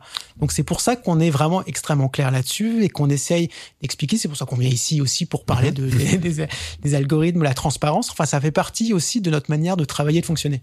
Et puis c'est en fait c'est dans notre intérêt si tu veux. Le, le truc c'est que si euh, si j'ai une j'ai une application qui veut te vendre des lave-vaisselle, bah ça m'intéresse de savoir euh, ce que tu as comme application installée sur ton sur ton téléphone euh, ou des choses comme ça et récupérer des bouts de ta vie privée pour savoir ce que je Ouais. peux te recommander. Nous on, on doit te recommander de la musique. Et pour ça, de la musique. On a besoin de savoir ce que t'écoutes comme musique. Et ça bah en fait euh, tu nous le dis, tu vois, tu vas dans l'application et t'écoutes de la musique. Non, mais par exemple, savoir quand c'est euh, suffisant sa- en fait. savoir quand moi j'installe Deezer que euh, vous dites tiens il a installé Deezer mais il a aussi Spotify ou Apple Music installé sur son smartphone donc potentiellement c'est quelqu'un qui qui qui se qui s'adonne au streaming ou alors au contraire il a une application d'écoute de musique en local. Tu vois ce genre de même strictement sur le même champ d'application c'est-à-dire vraiment de la musique pure euh, savoir que voilà je je- j'ai GarageBand installé ou ce genre de truc et donc potentiellement je fais Et- aussi de la musique moi-même et j'irais même plus loin, c'est que on sait que la musique, comme tout euh, objet culturel, elle est révélateur aussi. Il y a une approche sociologique de Bien la sûr, consommation ouais. de musique, Ah, de, il la- est de droite. de la, de la distinction, du goût, etc. Il y a plein de choses autour. D'ailleurs, peut-être des trucs sur lesquels vous vous penchez avec avec Research. Je Bah, pas. bien sûr, bien sûr. Enfin, il y a des. Et, et on pourrait peut-être grappiller à droite et à gauche des informations qui nous permettraient encore. Alors j'ai bien compris que vous, avez, vous êtes déjà submergé par l'information en réalité, mais qu'on pourrait certainement encore Non, mais affiner avec vrai, des non, éléments extérieurs. euh, T'as raison, Salman. C'est peut-être que là, ça, ça n'intéresse plus le champ couvert par Thomas. Par contre, pour toi, Manu, j'imagine qu'il y aurait un intérêt peut-être d'avoir plus que les informations strictement récupérables dans l'application en elle-même, mais justement pour profiler sociologiquement les utilisateurs dans le cadre de, je parle pas vraiment dans l'objectif de se faire de l'argent, etc., mais ne serait-ce que pour fider des modèles et, être capable de proposer à des chercheurs des, des, des, des données qui sont vraiment complètes, se dire tiens ben voilà euh, un utilisateur sur trois de Deezer a également Spotify sur sa sur sa bécane ou ce Ouais, genre de bah, on fait ce genre d'études, en Ouais. fait. Euh, mais quand on le fait, c'est toujours euh, déconnecté du produit Deezer ou de Mmh. l'application et ça n'a pas d'impact sur la façon dont tu vas oui construire voilà l'application. ok Tu vois, on va, on va lancer des questionnaires, on va euh, faire des entretiens avec des gens euh, où on va essayer de récupérer ce genre d'informations et de effectivement se poser ces questions-là. Euh, mais c'est pas. oui euh, il y aura pas d'impact direct voilà, sur non, euh, c'est comment pas la donnée l'application qui va réagit. nourrir derrière Ouais. l'application. Et encore une fois, c'est clairement demander à l'utilisateur, préciser le Oui. cadre d'une étude Ouais, de recherche, que oui ces des données trucs qui sont grappillés que dans son ces dos données seront utilisées par des chercheurs et uniquement par des chercheurs anonymisés et que ce ne Mm. sera pas exploité pour des raisons commerciales, etc. etc. Donc il y a vraiment un cadre euh, ouais, qui est à la fois éthique et légal euh, sur lequel euh, Peut-être avant de, de passer au volet plus recommandation, qui est Mhm. aussi passionnant, euh, parce qu'on n'a pas parlé de l'aspect un peu technique, etc. Euh, toi, euh, Manu, à quel moment tu, est-ce que Thomas, par exemple, à quel moment tu interagis avec Manu dans le cadre vraiment de la recherche spécifiquement? Et toi, Manu, qu'est-ce que tu peux apporter à la question de la recherche et globalement tes équipes, de, tu vois? Alors, nous, on travaille beaucoup sur euh, l'organisation du catalogue. Donc, on essaie d'extraire des informations de- sur le catalogue pour ensuite nourrir euh, les, le- les algorithmes de recommandation. Donc, typiquement, si on détecte que... De recommandation, mais la pour la recherche aussi? Euh, pour- Ouais, on a une partie de recherche sur les algorithmes de recommandation. Typiquement, on va essayer de, je sais pas, construire un dataset un peu hors sol et on va essayer de simuler des comportements d'utilisateurs et puis de tester si je rajoute l'information de la météo, est-ce que ça améliore Mhm. quelque chose? Voilà, ça c'est typiquement une question de recherche qu'on peut se poser. Ok. Euh, non, la réponse est non. Ah, ça alors. enfin, pas, pas, c'est pas ouf quoi. C'est pas, suffisant. Euh, voilà, donc on va, on va se poser des questions et puis on va monter des expériences un peu hors sol décorrélées de ça.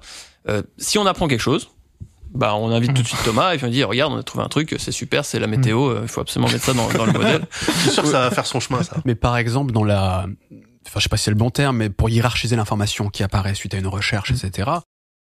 Est-ce que, par exemple, euh, je sais pas si je si je fais une recherche par genre musical, parce qu'on peut aussi faire ça. Euh, comment on s'assure que euh, rock, ça veut dire la même chose pour tout le monde quand je recherche du rock? Comment je peux savoir quel type de rock spécifique il cherche? Et là, il y a aussi un aspect théorique à prendre en compte, j'imagine. Ouais, tout à fait. Euh, Il y a, alors, il y a un double aspect du coup à, à- à devoir modéliser. Il y a, bah, qu'est-ce que rock signifie pour ton catalogue euh, musical, et puis surtout qu'est-ce que rock signifie pour, Pour tes utilisateurs. utilisateurs. Et ça, c'est pas une question qui est facile, parce qu'en fait, les, les, les, genres musicaux, c'est un peu euh, comme euh, comme des frontières, si tu veux. C'est-à-dire que c'est c'est des labels qu'on applique sur du sur du sur du contenu. Euh, bon, si tu vas à la frontière franco-belge, tu vois, d'un côté c'est la Belgique, de l'autre côté c'est la France, mais en vrai, euh, Ouais. c'est quoi la différence Plus entre pour eux, en réalité, tout ça. Exactement. Mais euh, et, et votre interaction à ce niveau-là, comment elle va se passer? C'est-à-dire que Manu va te dire, bah nous, on, je sais pas, il y, a- y une recherche, on voit bien que rock, bah ça peut avoir effectivement différentes acceptations, ou en tout cas que ça peut, ça peut être pour eux, etc. Avec d'autres genres. Toi, comment tu l'appliques derrière? Comment comment on prend en compte? Comment on s'adapte à Ils tout ça? c'est en fait. Terrible, c'est un bordel terrible, la hiérarchisation de la musique, des, des branches, etc. Tout à fait. ouais. Alors, on a plusieurs manières de collaborer. On a surtout des temps qui sont un petit peu différents, parce que notamment la recherche est vraiment un temps long. Euh, C'est vrai. c'est vrai. On met du Il y a- temps. Il y, a- y des thèses qui sont encadrés chez vous, donc c'est des projets de trois ans. Tandis Ah que oui. nous, on a quand même des impératifs de production, d'être rapide, efficace, de sortir des choses face à nos concurrents. Faut qu'on jongle avec cette temporalité. Euh, mais rien que déjà la connaissance qui est apportée, elle fait son chemin, elle mature. Euh, donc ça, c'est déjà des éléments. Des moments de partage euh, chez Deezer prévus, de, de, de, je sais pas, de réunions, d'échanges, de machin. Oui, alors déjà, premièrement, physiquement, on est vraiment, vraiment à côté. Littéralement à côté. Tout à fait. Et puis après, on a des réunions ensemble, des présentations euh, de travaux. Euh, tu vous organisez régulièrement des, des, des, des séminaires de recherche euh, avec des travaux internes, des travaux externes dans lesquels il y a vraiment ce partage-là. Bah, dans les projets en commun qu'on fait, il y a ces partages de connaissances, puisque effectivement, il y a des travaux qu'on mène ensemble. Euh, parfois, vous livrez aussi des algorithmes qui sont utilisés, euh, exploités par d'autres équipes, ensuite euh, très concrètement industrialisés pour sortir de juste la partie prototypage ou recherche.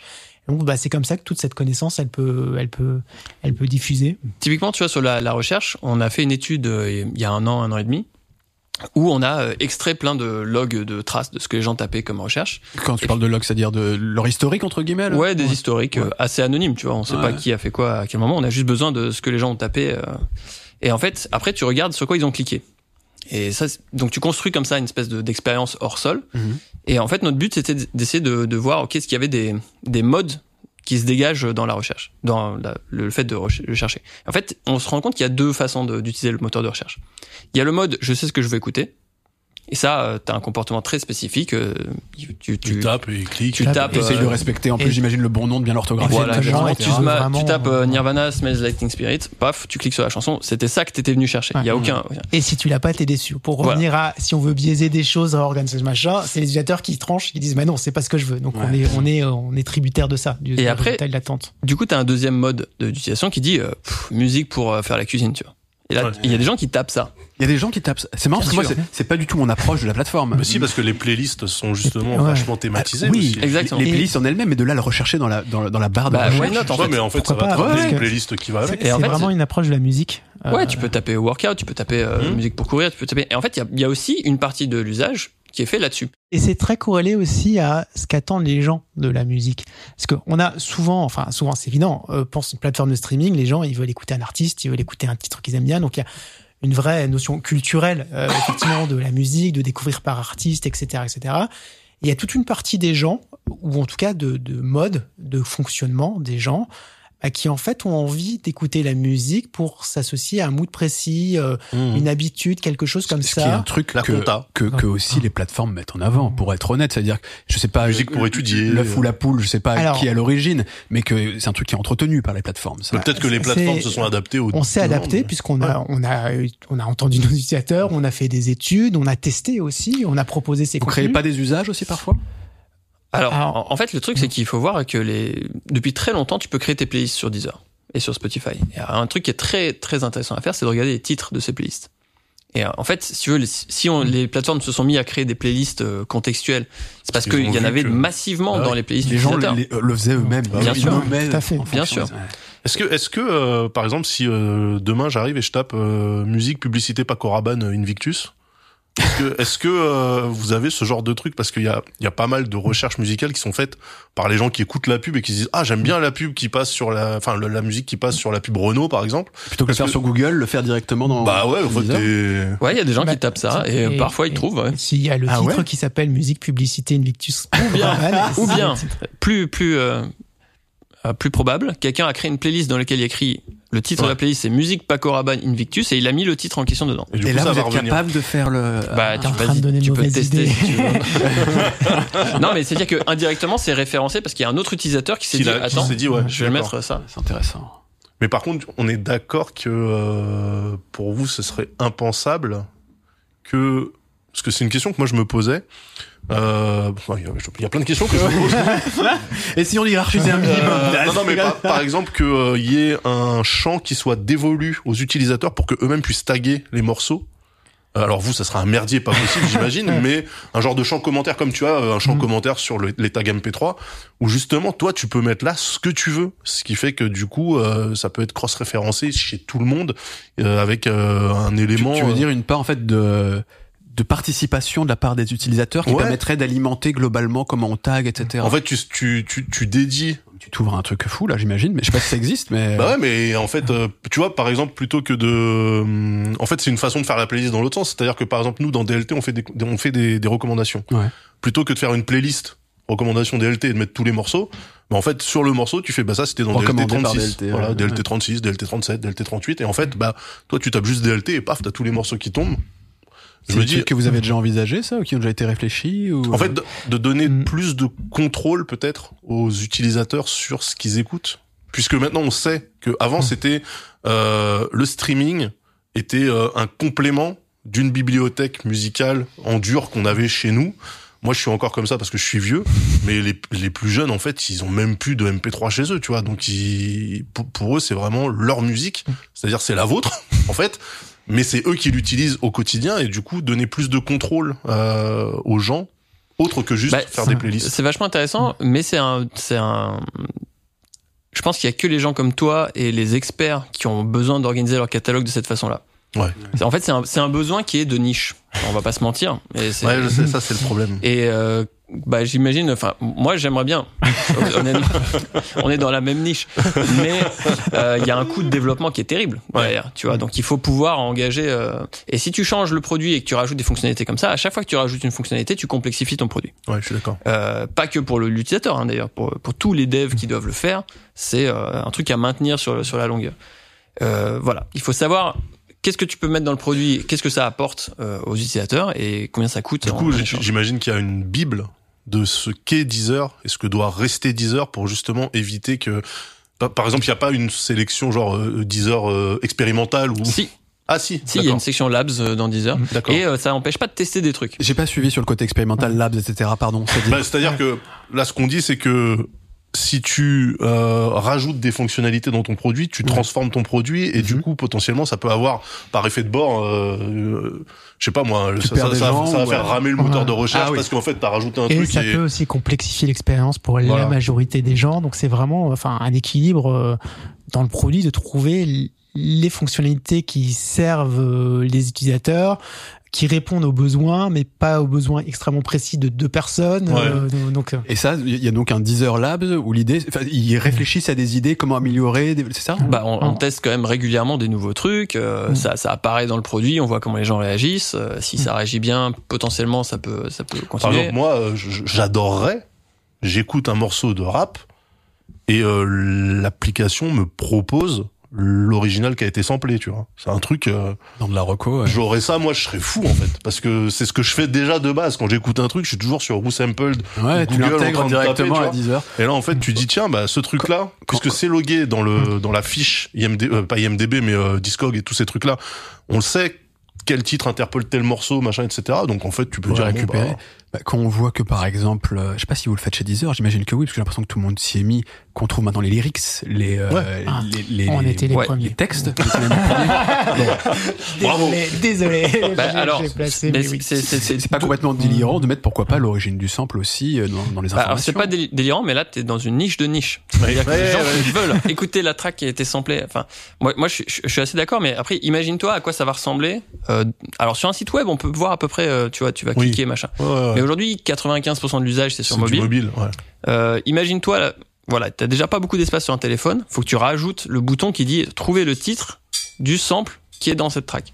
Donc c'est à dire que déjà nous, faut qu'on trouve la track en question. Non, ça serait pas. Ouais. Alors ça c'est ça c'est de l'UX et de l'UI. euh, mais en fait, le truc, ça serait. parce Pas que- trop technique. Dan. Oui, pardon, c'est c'est de l'ergo, c'est de C'est l'ergo, c'est voilà, c'est c'est de l'expérience utilisateur, c'est de l'ergonomie, mais euh, ne serait-ce que juste un truc tout bête et que moi je trouve est un manque incroyable, le fait de pas avoir l'intégralité des crédits sur un morceau. Moi, j'aime bien savoir qui est le bassiste, qui est qui est Ça, le ça batteur. s'améliore avec le temps quand même. ça s'améliore, ouais. Mais c'est vrai que euh, je suis Mais assez tu vois, c'est euh, il manque plein de trucs. Ouais, en fait, puisque on, on a maintenant cette musique-là, c'est celle qu'on écoute principalement. On n'achète plus de CD en fait. Dans les CD, il y avait un petit cérémonial qui consistait à ouvrir le, le boîtier, prendre le petit livret et puis regarder en fait sur chaque morceau les crédits, les machins, etc. Euh, j'ai même, même envie de dire d'un point de vue éthique, c'est-à-dire que vous Bah oui, vivez dans un écosystème musical avec plein d'acteurs extrêmement différents et qui a du respect à apporter à tous les acteurs Ouais, qui participent à œuvrer pour la musique entre guillemets, y compris bah, un mec qui joue de la batterie sur un CD sur un titre effectivement. Et, que être capable, par pas exemple, de- le mentionner quoi. Tu vois, parce que le fait de, une fois que tu fais ça, je sais que la puissance de ces applications fait que si en plus le mec qui a fait la batterie sur ce morceau-là, je tape son nom et du coup je vois dans tous les tous les morceaux dans lesquels il a participé. Putain, mais là moi je suis refait. Il va encore en nous dire que c'est de la niche, Manu. Non, Oui, non, c'est de la niche de niche, Là, je suis pas d'accord. Je suis Ah. d'accord. je suis- Là, je suis plutôt d'accord avec toi que c'est euh, c'est une question de, de respect. Le problème principal qu'on a là-dessus, c'est la qualité des métadonnées. C'est En que- input. ouais. C'est-à-dire que euh, les crédits, c'est c'est super Garba- quand tu les as. garbage in, garbage out. euh, Ouais, voilà. En fait, Ouais. c'est pas toujours facile d'avoir. euh, En fait, si tu veux, même si tu vas les bases de données musicales en général et sur les noms d'artistes en particulier, c'est un peu un bordel. C'est-à-dire que peu de gens utilisent des identifiants qui sont euh, unique et uniques et tu vois, il y a des codes IPI par exemple Mhm. ou ISNI comme ça peut être utilisé dans les librairies pour identifier les auteurs, les choses Ouais. comme ça. C'est très peu utilisé dans la musique. Ok. Ce qui veut dire que, ben, en fait, euh, typiquement, euh, c'est assez fréquent que les paroliers y aient juste l'initial du prénom et le nom de famille. Mmh. Mais en fait, ça c'est chiant, c'est-à-dire qu'il y a plein de graphies différentes pour les différentes Ouais, personnes. Ouais, bien sûr. Mais, mais ça, moi, pour avoir pas mal travaillé avec les- des bases de données de la SACEM ou des choses comme ça, tout le monde a ces problèmes-là. Mhm. C'est-à-dire que identifier les gens de façon unique, c'est compliqué. Et euh, mais par contre, je suis d'accord, c'est, c'est, c'est- ce serait intéressant et important Mais de tu vois, faire- le- Il faudrait mettre en avant des, des créer des nomenclatures en fait. Peut-être. Ouais, ouais, après, mais- après Non, quel, puis- organisme le euh, ferait, Mais etc. c'est je parlais tout à l'heure hein, de mais- Didex, c'est, c'est une grosse organisation qui regroupe beaucoup d'acteurs de, de l'industrie musicale et ils essaient de se mettre d'accord sur des normes en ce moment. Et donc, donc là, ils devraient bientôt pouvoir euh, commencer à utiliser tous des codes ISNI pour décrire les artistes, pour distinguer les artistes. Mais voilà, ça va se faire dans les années qui viennent. Et pour l'instant, euh, c'est pas du tout l'état des. Parce que c'est, enfin, après, moi, j'imagine pas que le rollout puisse se faire sur l'intégralité du catalogue, mais par exemple, tu parlais des lyrics qui s'affichent. T'as soit des morceaux où il y a pas les lyrics du tout, soit les morceaux où t'as tous les lyrics, et puis t'as des morceaux où les lyrics sont synchronisés avec la musique. C'est-à-dire que de toute façon, même dans la mise en œuvre du truc, tous les morceaux sont pas équivalents, et puis c'est pas grave, en fait. euh. J'imagine que c'est vis-à-vis de la popularité aussi que c'est. Ouais, bien sûr, bah oui, c'est sûr. Ouais, bah t'as des données qui sont plus ou moins faciles à avoir. C'est-à-dire que sur les, le contenu récent, euh, les métadonnées elles sont clean. Ouais. Ça, on, ça on est d'accord. Après, sur tout ce qui est Tout le plus back catalogue, euh, tout c'est le back catalogue, ouais. Ouais. Puis il faut bien voir que le streaming est arrivé après et que euh, il y a euh, ouais il y a beaucoup de d'héritages qui se sont faits où les maisons de disques elles avaient euh, euh, les, les crédits c'était sur des bouts de papier tu vois Ouais. qui étaient euh, enfin Ouais, ouais, bah oui, bah, com- complètement compréhensible, bien sûr. Ce que je vous propose, c'est, on a pas mal parlé mine de rien juste de la recherche en tant que telle Mhm. et pas pas encore de la recommandation. Je pensais pas qu'on passerait autant de temps. En fait, il y a plein de Mhm. trucs à dire déjà, rien qu'autour de la simple du simple moteur de recherche. bah t'as Ouais. les doigts dedans euh, il y a déjà tout qui est qui Ouais. vient avec quoi La recommandation, alors là, il y a, j'ai envie de dire que c'est encore plus compliqué. Dans le, enfin, je sais pas, je sais pas d'ailleurs si, tu es d'accord avec moi, Je- je mais ce que je veux dire par là, c'est compliqué, y mais a un interventionnisme plus important. En tout cas, enfin, il y a une, une intervention de la plateforme directement et donc des choix plus forts à faire parce que vous avez une forme de responsabilité là. Oui, on en a aussi sur le moteur de recherche, comme je disais, de, Bien entendu. de Bah oui. transparence et d'accès à la totalité du catalogue. Mais effectivement, c'est différent. Enfin, c'est différent et complémentaire. Euh, oui, parce que là, euh, effectivement, on, on pourrait nous accuser d'influencer, de pousser du contenu. euh, Donc, faut qu'on soit D'orienter. d'orienter. Donc, Mm. faut qu'on soit très serein vis-à-vis de la manière de faire, comment est-ce qu'on fait, etc., etc. Comment vous définissez la recommandation et quel est le but pour vous? Euh, pour nous, c'est vraiment un service aux utilisateurs. C'est vraiment comme ça qu'on l'a défini et qu'on l'a construit pour justement aider l'utilisateur à naviguer dans le catalogue, euh, à naviguer euh, alors qu'il n'a pas vraiment d'envie, d'idées précises. Et c'est en ça qu'on utilise la recommandation. Euh, en général, j'utilise une métaphore euh, de, de- que nos vieux auditeurs pourront euh, comprendre. C'est ce qui se passe dans un magasin de disques. En fait, quand on va dans un magasin de disques, on peut aller directement dans, dans les rayons parce qu'on sait exactement ce qu'on cherche. Les rayons sont classés par jazz, par rock, etc. Donc le catalogue est organisé. Puis bah, les utilisateurs, ils vont aller chercher bah, le titre qu'ils connaissent parce que ils ont entendu euh, leurs potes, ils ont entendu la radio, etc., etc. Donc ça, c'est une première approche. Et puis, bah, des fois, ils savent pas trop quoi faire et ils vont demander à un vendeur. qui Mais ils veulent écouter de la musique. ils veulent écouter ce la musique, ils aiment la musique, ils ont envie, ils savent pas trop, et donc ils vont consulter un vendeur qui leur dit bah moi j'aime ça, j'aime ça, qu'est-ce que vous me conseillez? Le vendeur va faire ça. Et le- la recommandation c'est un petit peu ça, c'est-à-dire que c'est un assistant qui est présent, qui est pas omniprésent. Euh, c'est vraiment important, qui est vraiment là si l'utilisateur a envie, besoin, et à ce moment-là, on est là pour l'aider, l'assister et le guider euh, de cette manière-là. Est-ce qu'il y a un élément qui rentre en compte qui est, je ne sais pas si ça vous aiderait dans votre modèle économique, donc peut-être que c'est pas le cas, mais je sais que ça peut exister sur d'autres applications, aussi de, de rendre un peu captif l'utilisateur, c'est-à-dire de faire en sorte qu'il soit le plus longtemps possible sur Bah, notre plateforme ça, et qu'il écoute le plus longtemps possible. Est-ce que c'est un élément qui est pris en compte aussi? C'est-à-dire qu'il a fini d'écouter ce qu'il voulait, ben nous tout de suite, on lui propose un, on un lui flux propose continu, on enchaîne, etc., de façon à ce qu'il reste. Est-ce que ça peut être un truc qui est intéressant pour vous ou pas? Mais c'est le cœur Alors, du business. C'est plus non, c'est plus de créer la valeur. C'est-à-dire en fait pourquoi est-ce que les gens vont sur Deezer et pourquoi est-ce qu'ils vont sur Deezer plus que d'autres euh, d'autres plateformes? Effectivement, il y a un accès au catalogue, euh, il y a il a leur bibliothèque, etc. Mais il y a aussi ben, bah, de l'enrichissement, se dire ok, on est content d'arriver sur cette plateforme parce que il y a certaines choses que les, que les concurrents n'ont pas. Et notamment, la recommandation est une forme, la manière de recommander la musique est aussi une forme différenciante par rapport à d'autres concurrents. Et donc, oui, c'est un élément qui dit, bah, moi, je suis content d'être chez Deezer parce que, euh, parce que la recommandation, elle, elle me comprend, parce que je découvre des nouveaux titres avec ça, parce que je réécoute des anciens titres que j'aimais bien grâce à la recommandation. Donc, oui, c'est un élément euh, de, de valeur du produit qui fait qu'on qu'on fidélise nos utilisateurs par ce biais-là. Oui, parce qu'en fait, initialement, c'est vrai qu'on choisissait l'application au tout début en fonction de celle qui avait le plus gros catalogue. Genre, ah, eux, ils en ont 90 millions, eux, ils en ont que 50. Aujourd'hui, c'est quasiment je vais aller sur le équivalent 90. partout. Effectivement, maintenant, ça n'a plus d'intérêt, de toute façon. Donc, euh, ce qui va vraiment faire qu'on reste sur la plateforme, c'est plutôt les algorithmes de reco. Donc, euh, Ouais, c'est l'accès parce que, que, comme je le disais, en fait, trop de catalogues, tu Oui, ça- trop de choix, tu le choix, sens, et donc en fait, euh, ça serait presque contre-productif, contre-productif s'il n'y avait pas des outils et des éléments qui permettaient justement de naviguer, d'accéder et qu'on passe pas. Euh, qu'on passe pas des heures juste à choisir son titre pour euh, ça prend du temps c'est L'effet l'effet Netflix, L'effet Netflix où on passe la soirée à choisir son film et finalement on l'a pas c'est voilà c'est à ça que servent aussi les algorithmes de recommandation T'allais réagir tout à l'heure. Ouais, Manu. j'ai réagi parce que tu as dit un truc intéressant qui est que le nerf de la guerre, c'est de garder les gens euh, le plus longtemps Ouais. possible. En fait, pas tellement pour euh, pour un service par abonnement comme euh, comme Deezer. oui. parce Tu vois, où en fait, euh, c'est pas parce que tu vas rester plus longtemps sur Deezer que on va maximiser, je sais pas, le, le- le temps de pub qu'on va pouvoir t'envoyer ou des trucs comme ça. Bah, en tout cas, pour tous les utilisateurs gratuits, là, Ouais. ça a un intérêt. Mais ça, ça représente une part assez marginale du business de Deezer. Et- D'accord. Et j'ai envie de dire, pour vous directement l'abonnement, non. Par contre, pour les ayants droit, c'est potentiellement des streams supplémentaires. Oui. Mais et ça, là, peut-être que vous avez intérêt à aller vous mettre bien avec eux aussi, j'en sais rien, tu Bah, vois. nous, notre intérêt, c'est que les gens ils soient contents et qu'ils reviennent sur euh, Deezer. Oui, ouais, ouais. Après, qu'ils euh, s'occupent pas de leur gosse et qu'ils oublient leur vie et qu'ils restent bloqués sur notre truc euh, comme s'ils étaient addicts, c'est pas du tout ça le- l'objectif. Crush. Tu vois, Ok. ça, ça nous rapporte rien en fait euh, que Ouais. les gens. euh, Donc on n'a pas forcément euh, d'ins- enfin, de, de motivation à garder les gens le plus longtemps possible à un moment donné sur l'application. Mhm. Le but est plus complexe que ça. Euh, c'est de satisfaire les gens avec des outils qui leur font découvrir des trucs ou qui Pour répondent à leurs fidéliser, besoins. comme on le disait. Pour les Ouais. fidéliser, ça c'est sûr. Donc tu veux les garder sur le long terme, mais il n'y a pas de notion de là tout de suite, il faut qu'il écoute vite un autre morceau maintenant. Ouais. Tu vois, ça, ça n'a pas tellement de sens pour nous. D'accord. Mais il y a quand même du coup cette euh, ce, ce- cette fonctionnalité. Je, je connais pas bien Deezer, mais par exemple, je sais que sur Spotify, même quand je tape un titre bien précis et je ne veux écouter que ce titre-là, Mm. Si je fais rien à la fin de ce titre, il va me balancer autre chose. autre, bien sûr. il va pas me dire voulez-vous continuer votre écoute Il va dire tiens, voilà, voilà autre chose. Et moi, je me retrouve régulièrement à dire non, mais en fait, je voulais juste écouter un titre, donc fous-moi la paix. Et euh, je crois que c'est un truc qu'on peut même peut-être activer ou Je serais pas désactiver. étonné qu'il y ait une option, non? A- Ouais, je pense que tu devrais changer de plateforme. C'est vrai. J'y pense. Non, mais il y a la même pense. chose sur Deezer, non? Euh, oui, il y a la même Oui, chose. mais tu même peux, chose tu peux décocher. Les radios, en fait, ils appellent ça des radios, euh, où puisque tu as écouté ce titre-là, normalement celui-ci devrait, euh, de- devrait te plaire.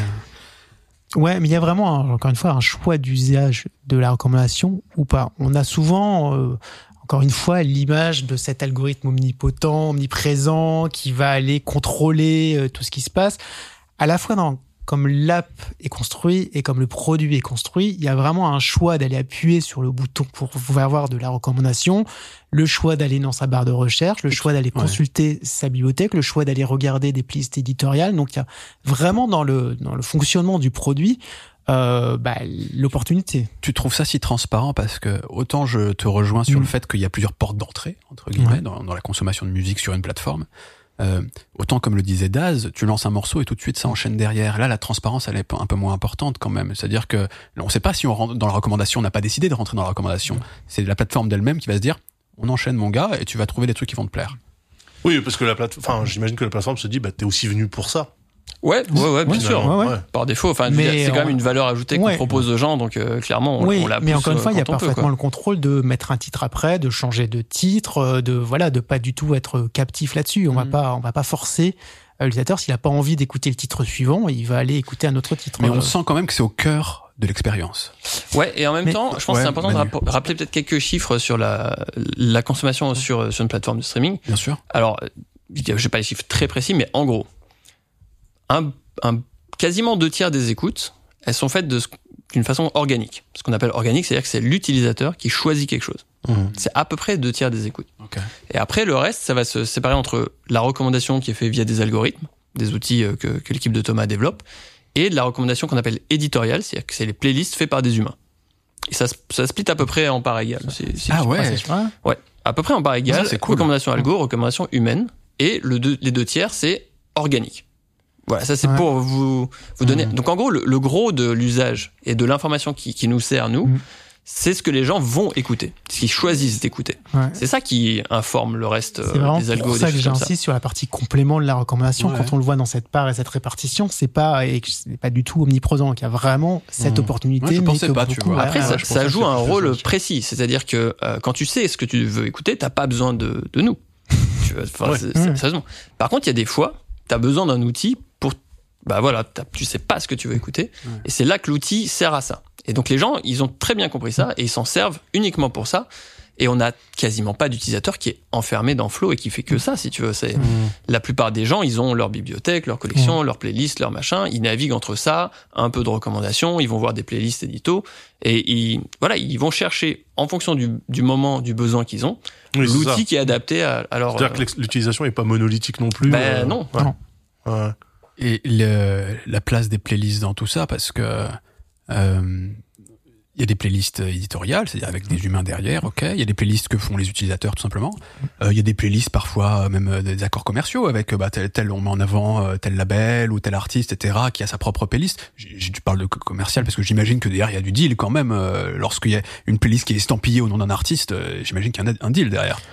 Pas forcément. Il y a aussi parfois des partenariats, des choix artistiques. Du coup, parce que ça fait pro, enfin, ça promeut la, la plateforme, la collaboration de, de, de- voilà. et vous utilisez quand même son image, donc euh, j'imagine qu'il y a parfois, parfois il, y a, il doit y avoir rémunération quand Ouais, même. alors je Bah pense qu'il y a- il y a deux, deux, deux trucs à distinguer. Il y a, il y a des playlists qui sont genre les 100% euh, Bob Marley, tu vois. Ouais. En fait, on s'est rendu compte que c'est un point d'entrée pour beaucoup de gens pour découvrir la discographie d'un artiste. Euh, Ils ont pas envie de se taper les albums dans l'ordre. Ouais. Du coup, en fait, tu crées une playlist c'est un objet playlist et ça répertorie euh, les grands titres. Les meilleurs C'est un morceaux peu de genre chaque, les euh, meilleurs morceaux. C'est un best-of. Ça, voilà, c'est ça le, mais sous la forme d'une playlist. Mais là, il est pas impliqué directement. Alors. Non, non, pas du tout. Ça Mais, c'est. mais euh, quand il y a vraiment une playlist, euh, une curation, curated by euh, telle, telle personne, ouais. tel artiste qui a dit, bah voilà, ça c'est ma playlist, mon choix à moi. Là, j'imagine par contre qu'il y a un deal. Bah, oui. Bon, c'est des partenariats euh, éditoriaux. Enfin, tu vois, tu peux inviter un artiste à venir mettre, euh, faire sa sélection des titres pour danser en club euh, à Berlin, et puis tu vas la, la brander comme ça sur le sur le site, et puis. Mais ouais, là, ça, c'est des, c'est des deals éditoriaux, en fait. Tu invites des éditeurs, des guests externes. Sur la recommandation, euh, un peu la même question que tout à l'heure, à savoir euh, à quoi on se heurte tout de suite quand on cherche à travailler sur la recommandation, quels sont les défis, qu'est-ce que dans ton quotidien quasiment, euh, quels sont les éléments qui ressortent le plus quand tu travailles autour de la recommandation? Il y a quand même une difficulté extrêmement majeure euh, qui est confrontée euh, Les gens. vraiment au quotidien. Mais oui, Eh les oui. gens. Eh oui, les gens. Effectivement, Bah les gens, parce qu'en fait, nous, derrière les algorithmes, bah, c'est de l'informatique, c'est des mathématiques. Sauf que derrière, bah, on va recommander de la musique. La musique à des gens qui ont des goûts, qui ont des envies, qui sont parfois irrationnels, euh, qui sont touchés aussi par ce qu'on fait, qui peuvent être énervés. Euh, on recommande à des artistes, des créateurs. Donc c'est vraiment tous ces aspects-là, c'est-à-dire cet aspect humain euh, qui est fondamental et qui surtout, et c'est presque la magie de l'algorithme, c'est qu'il y a du mathématique, de l'informatique derrière, mais qu'à la fin on produit une expérience musicale. Donc c'est vraiment cet équilibre-là et cette responsabilité-là qu'on doit avoir en tête pour pouvoir euh, bah, pour pouvoir faire de la recommandation. Euh, c'est pour ça que je suis là depuis des années chez Deezer, c'est parce que c'est un c'est un travail sans fin et c'est aussi parce que ben recommander la musique, c'est pas complètement comme recommander un lave-vaisselle. Enfin, je pense qu'il y a quand même une notion, une responsabilité en plus, et c'est ça qu'il faut qu'on ait vraiment en tête. Donc ça, c'est vraiment la, la partie extrêmement importante et cruciale. Et comment ensuite on l'applique tout ça? C'est-à-dire qu'il y a l'utilisateur, Salman, son compte Deezer. Qu'est-ce qui se passe dans les machines, dans les algos, etc., pour dire Salman, on pense qu'il va vouloir écouter ça après? Qu'est-ce qui se passe globalement Alors, j'ai 3 milliards de trucs, j'imagine. milliards de trucs, mais je vais essayer de, Ouais. je vais résumer en quelques quelques approches, euh, pas très compliquées, parce que je sais que souvent il y a les gens goûtent. Voilà, il, va, sortir des formules, il va sortir son ordinateur. Non, Il n'y a non, pas non, de tableau blanc, tu pas. ça va tous. voilà. En gros, globalement, ce qu'on va déjà commencer à faire, c'est effectivement euh, bah, tracer un, un profil musical. Un profil musical, donc on va se baser sur les écoutes de l'utilisateur, Mhm. euh, sur euh, bah, ce qu'il a mis en favori dans la- dans l'app. Ceci, quand on lui propose des titres, ce qu'il n'a pas aimé, euh, il le dit, voilà, il y a des manières de le dire. Et tout ça va permettre de brosser, du coup, un, un, un- un- un profil musical. Et c'est cette base-là qui va servir de recommandation. Est-ce qu'on peut prendre en compte des, le fait, par exemple, qu'il skip rapidement un morceau? Ça peut être pris Ça, ça? c'est pris en compte et c'est Ouais. Ah, compliqué. C'est- ouais. Très compliqué. En fait, Pardon, quand je dis skip, c'est-à-dire que tout de suite, oui, il tout passe à un autre, il passe après un autre 5 sujet. secondes, il Ah, passe un ouais, autre morceau. Tout à fait. Et ça fait partie des signaux. En, globalement, il y a des signaux qui sont des signaux positifs, c'est-à-dire que l'utilisateur écoute sa, sa musique, qui va mettre en favori, ou va créer une playlist avec ce titre-là. Donc, on est vraiment super content. Là, on se dit vraiment, ça, c'est extrêmement fort. Et puis, les signaux plus négatifs. Euh, bah, quand on lui propose quelque chose, il va aller euh, cocher, ah bah, j'aime pas du tout ce titre, on me le repropose plus jamais. Ou justement, il va passer à- au skip. Et ça, c'est plus compliqué parce qu'on a des signaux qui sont très explicites. Vraiment, j'aime, j'aime pas. Donc là, on a assez peu de, de, de place à l'interprétation, même s'il y en a toujours un petit peu. Et puis, il y a ces signaux qui sont beaucoup plus implicites. Et du coup, il faut aussi les comprendre. Et c'est là où on a à la fois des modèles mathématiques, mais on a aussi des modèles de sociologie de qu'est-ce que c'est, qu'est-ce que ça veut dire passer à une autre chanson. On Ouais. peut dire c'est Est-ce que négatif. c'est que t'aimes pas ou Est-ce que c'est que t'aimes pas ou est-ce que c'est vraiment euh, c'est pas adapté au moment C'est pas aussi adapté au moment, effectivement. Ou euh, j'aime beaucoup, mais euh, là, en fait, je l'ai trop écouté. Et du coup, là, je- j'en ai plus, j'en veux plus. Donc voilà. Ouais, il y a Donc, plein de. Il y a plein de raisons en fait derrière ça. Il y a plein d'interprétations. Et c'est là où, euh, où la partie euh, des gens qui travaillent dans mon équipe sont des mathématiciens, des ingénieurs, mais qu'il faut qu'ils aient une composante de comprendre ce qu'ils font. Euh, il faut qu'ils aient une appétence avec la musique. Il faut qu'ils comprennent Les les, données. utilisations C'est pas et- juste ouais. On applique bêtement des modèles et puis c'est fini. Et puis avec l'éclairage des équipes de Manu, avec l'éclairage des équipes de Ouais, parce Manu, le propre, leur propre sens, la manière dont on interroge les utilisateurs et qu'on essaie de construire une connaissance avec toutes ces, tout, ces- tout ça pour interpréter finalement le signal. Il y a un premier truc qui est très, euh, qui est très frappant sur la musique, c'est que tu peux pas prendre l'algo de recommandation de, d'Amazon et l'appliquer à la musique direct. Hmm. Parce que, euh, en fait, euh, une fois que tu as écouté un titre, bah, tu peux le réécouter. Ouais. Et ça, c'est vraiment très particulier à la musique, la Mhm. consommation répétée d'un titre. Et en fait, cette consommation répétée, euh, ça fait très longtemps que les, les sociologues euh, étudient ça. Plus tu vas écouter un titre, plus tu vas te mettre à l'app- à l'apprécier. Ouais. Jusqu'à un moment donné où euh, t'en as un peu marre et puis tu veux l'oublier un petit peu. Ouais. Euh, après, potentiellement, s'il est lié à une période de ta vie, tu vas l'aimer toute ta vie, ça va rentrer dans les classiques ou On les en train de nous dire que le matraquage radiophonique fonctionne, par exemple, à force d'écouter le morceau, tu vas finir par kiffer un peu quand même. Bah ouais, mais oui, je suis mais j'ai lu un article qui date des années 30 sur ce sujet-là, qui dit, qui explique, enfin, tu vois, une expérience où ils font passer des disques dans les années 30 à des gens et puis ils se rendent compte qu'ils les aiment de plus en plus. Enfin, c'est- c'est connu depuis très longtemps. Euh, donc voilà, si tu veux faire un bon algorithme de recommandation, tu dois redonner aux personnes qui ont écouté de la musique quelque chose qu'ils ont déjà écouté. C'est important. En fait, on aime tous réécouter de la musique. Ouais. Alors qu'on n'aime pas tous racheter des lave-linges quand on vient de racheter un. Ou même un regarder un lave-linge. film, on le fait pas autant que un Pourtant, morceau. euh, euh, Ouais. sur internet, t'as toujours pas compris ça. Alors, ça c'est autre chose. ça qui est. Ça, je suis d'accord avec toi et je comprends pas pourquoi. J'ai acheté une Bon, chaudière. 20 j'ai- fois, le mec va finir par cliquer. Je vais avoir des chaudières pendant trois semaines Et- alors que j'en ai déjà acheté une. Ouais, ok, ça c'est chelou, mais euh, je sais pas ce qu'ils font euh, les autres. Mais nous, enfin voilà, pour la musique, c'est important qu'on te recommande des trucs que tu connais déjà. En fait, euh, c'est pour ça que les radios, quand, dans- quand ils font des cycles de programmation, ils passent aussi des golds, euh, des, des standards, des trucs comme ça. Euh, c'est une partie de, du plaisir qu'on a en tant qu'auditeur, c'est d'écouter des trucs qu'on connaît. Et une autre partie du plaisir, c'est d'écouter des trucs qu'on découvre. Voilà. Et donc, tu as cette balance à faire entre les deux. Ça, c'est la spécificité, je pense, de, de la recommandation de musique. Mmh. Et ça, c'est ça, c'est un truc que vous apportez aux équipes aussi de, de Thomas, c'est de leur dire, il y a des spécificités, pas forcément celle-là, mais Non. propres à la musique, et donc on essaie de l'intégrer ensuite derrière, j'imagine. Oui, tout à fait. Ça fait partie des éclairages scientifiques. On l'a aussi nous, le terrain, avec le terrain, puisqu'on a aussi des contacts extrêmement directs avec nos utilisateurs qui, qui soit- soit viennent le dire au service client, dans les commentaires, sur les réseaux sociaux, etc., etc. Donc on construit effectivement toute cette. Il y en a une connaissance qui est presque de terrain intuitive, et ensuite les équipes de Manu vont apporter l'éclairage scientifique beaucoup plus cadré avec le recul pour confirmer ou pas nos intuitions. Et effectivement, tout, tout ça, ça, ça alimente notre manière de faire et notre manière de construire. Donc c'est c'est pas que des algorithmes ou ce genre de choses, mais c'est bien des connaissances que les équipes de Manu nous apportent pour pouvoir mieux éclairer notre travail et mieux orienter notre travail. Tout à l'heure, on a commencé à, à décrire un peu le fonctionnement de la recommandation de manière générale. La recommandation algorithmique, hein, parce qu'on avait bien dit qu'il y a une recommandation éditoriale aussi, c'est encore différent, c'est des humains qui disent, bah ça c'est cool, on a envie de le faire découvrir aux gens, pour faire simple. Tu disais que la première étape, c'était le profilage. Est-ce qu'il y a d'autres étapes ensuite? Comment ça se passe? Tu t'avais voulu, tu voulais te lancer un peu dans une explication, si on peut la c'était Pour reprendre. compléter, en fait, ensuite, une fois qu'on a cette, euh, ce profil de l'utilisateur, va entrer le mécanisme de recommandation en tant que tel.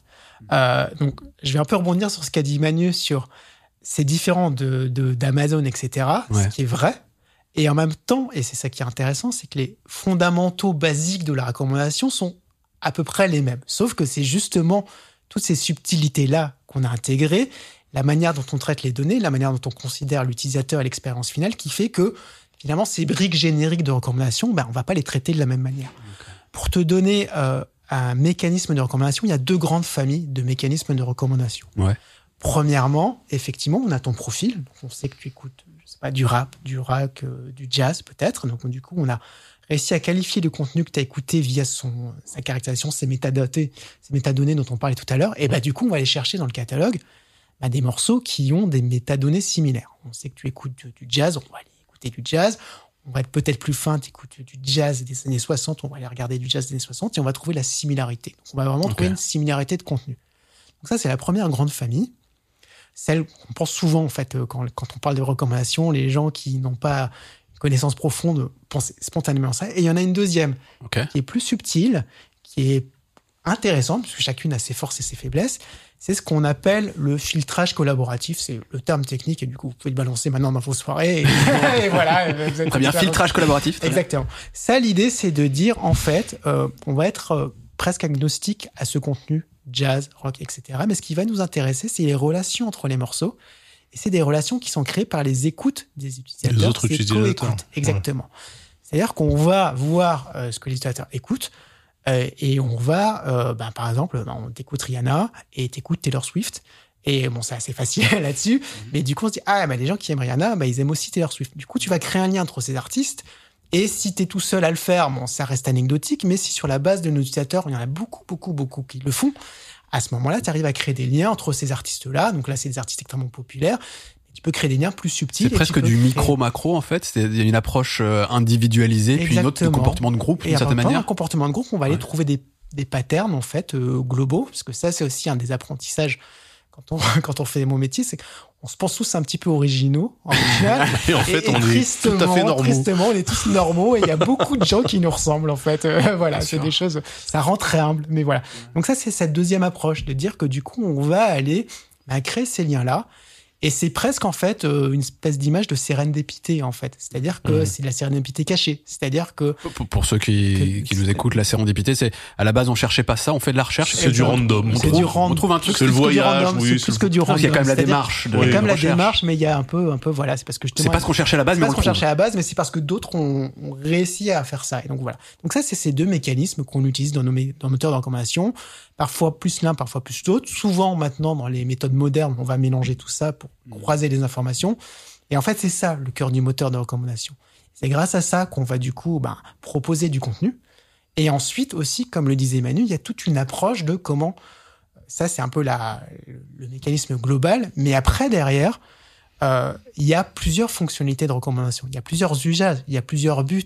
Et donc, du coup, on va créer des algorithmes, on va créer des choses un petit peu différentes avec des algorithmes qui vont aller plus favoriser la découverte ou des algorithmes qui vont aller plus retrouver dans la bibliothèque, des algorithmes qui vont un peu mélanger tout ça. Donc, en fait, il n'y a pas qu'une recommandation. Il y a Et- vraiment des expériences Et comment elles s'adaptent, ces différentes expériences, c'est en fonction de l'utilisateur et de ses usages déjà Non, c'est déjà en fonction du produit lui-même. C'est-à-dire que dans Deezer, il n'y a pas qu'un point d'accès de recommandation.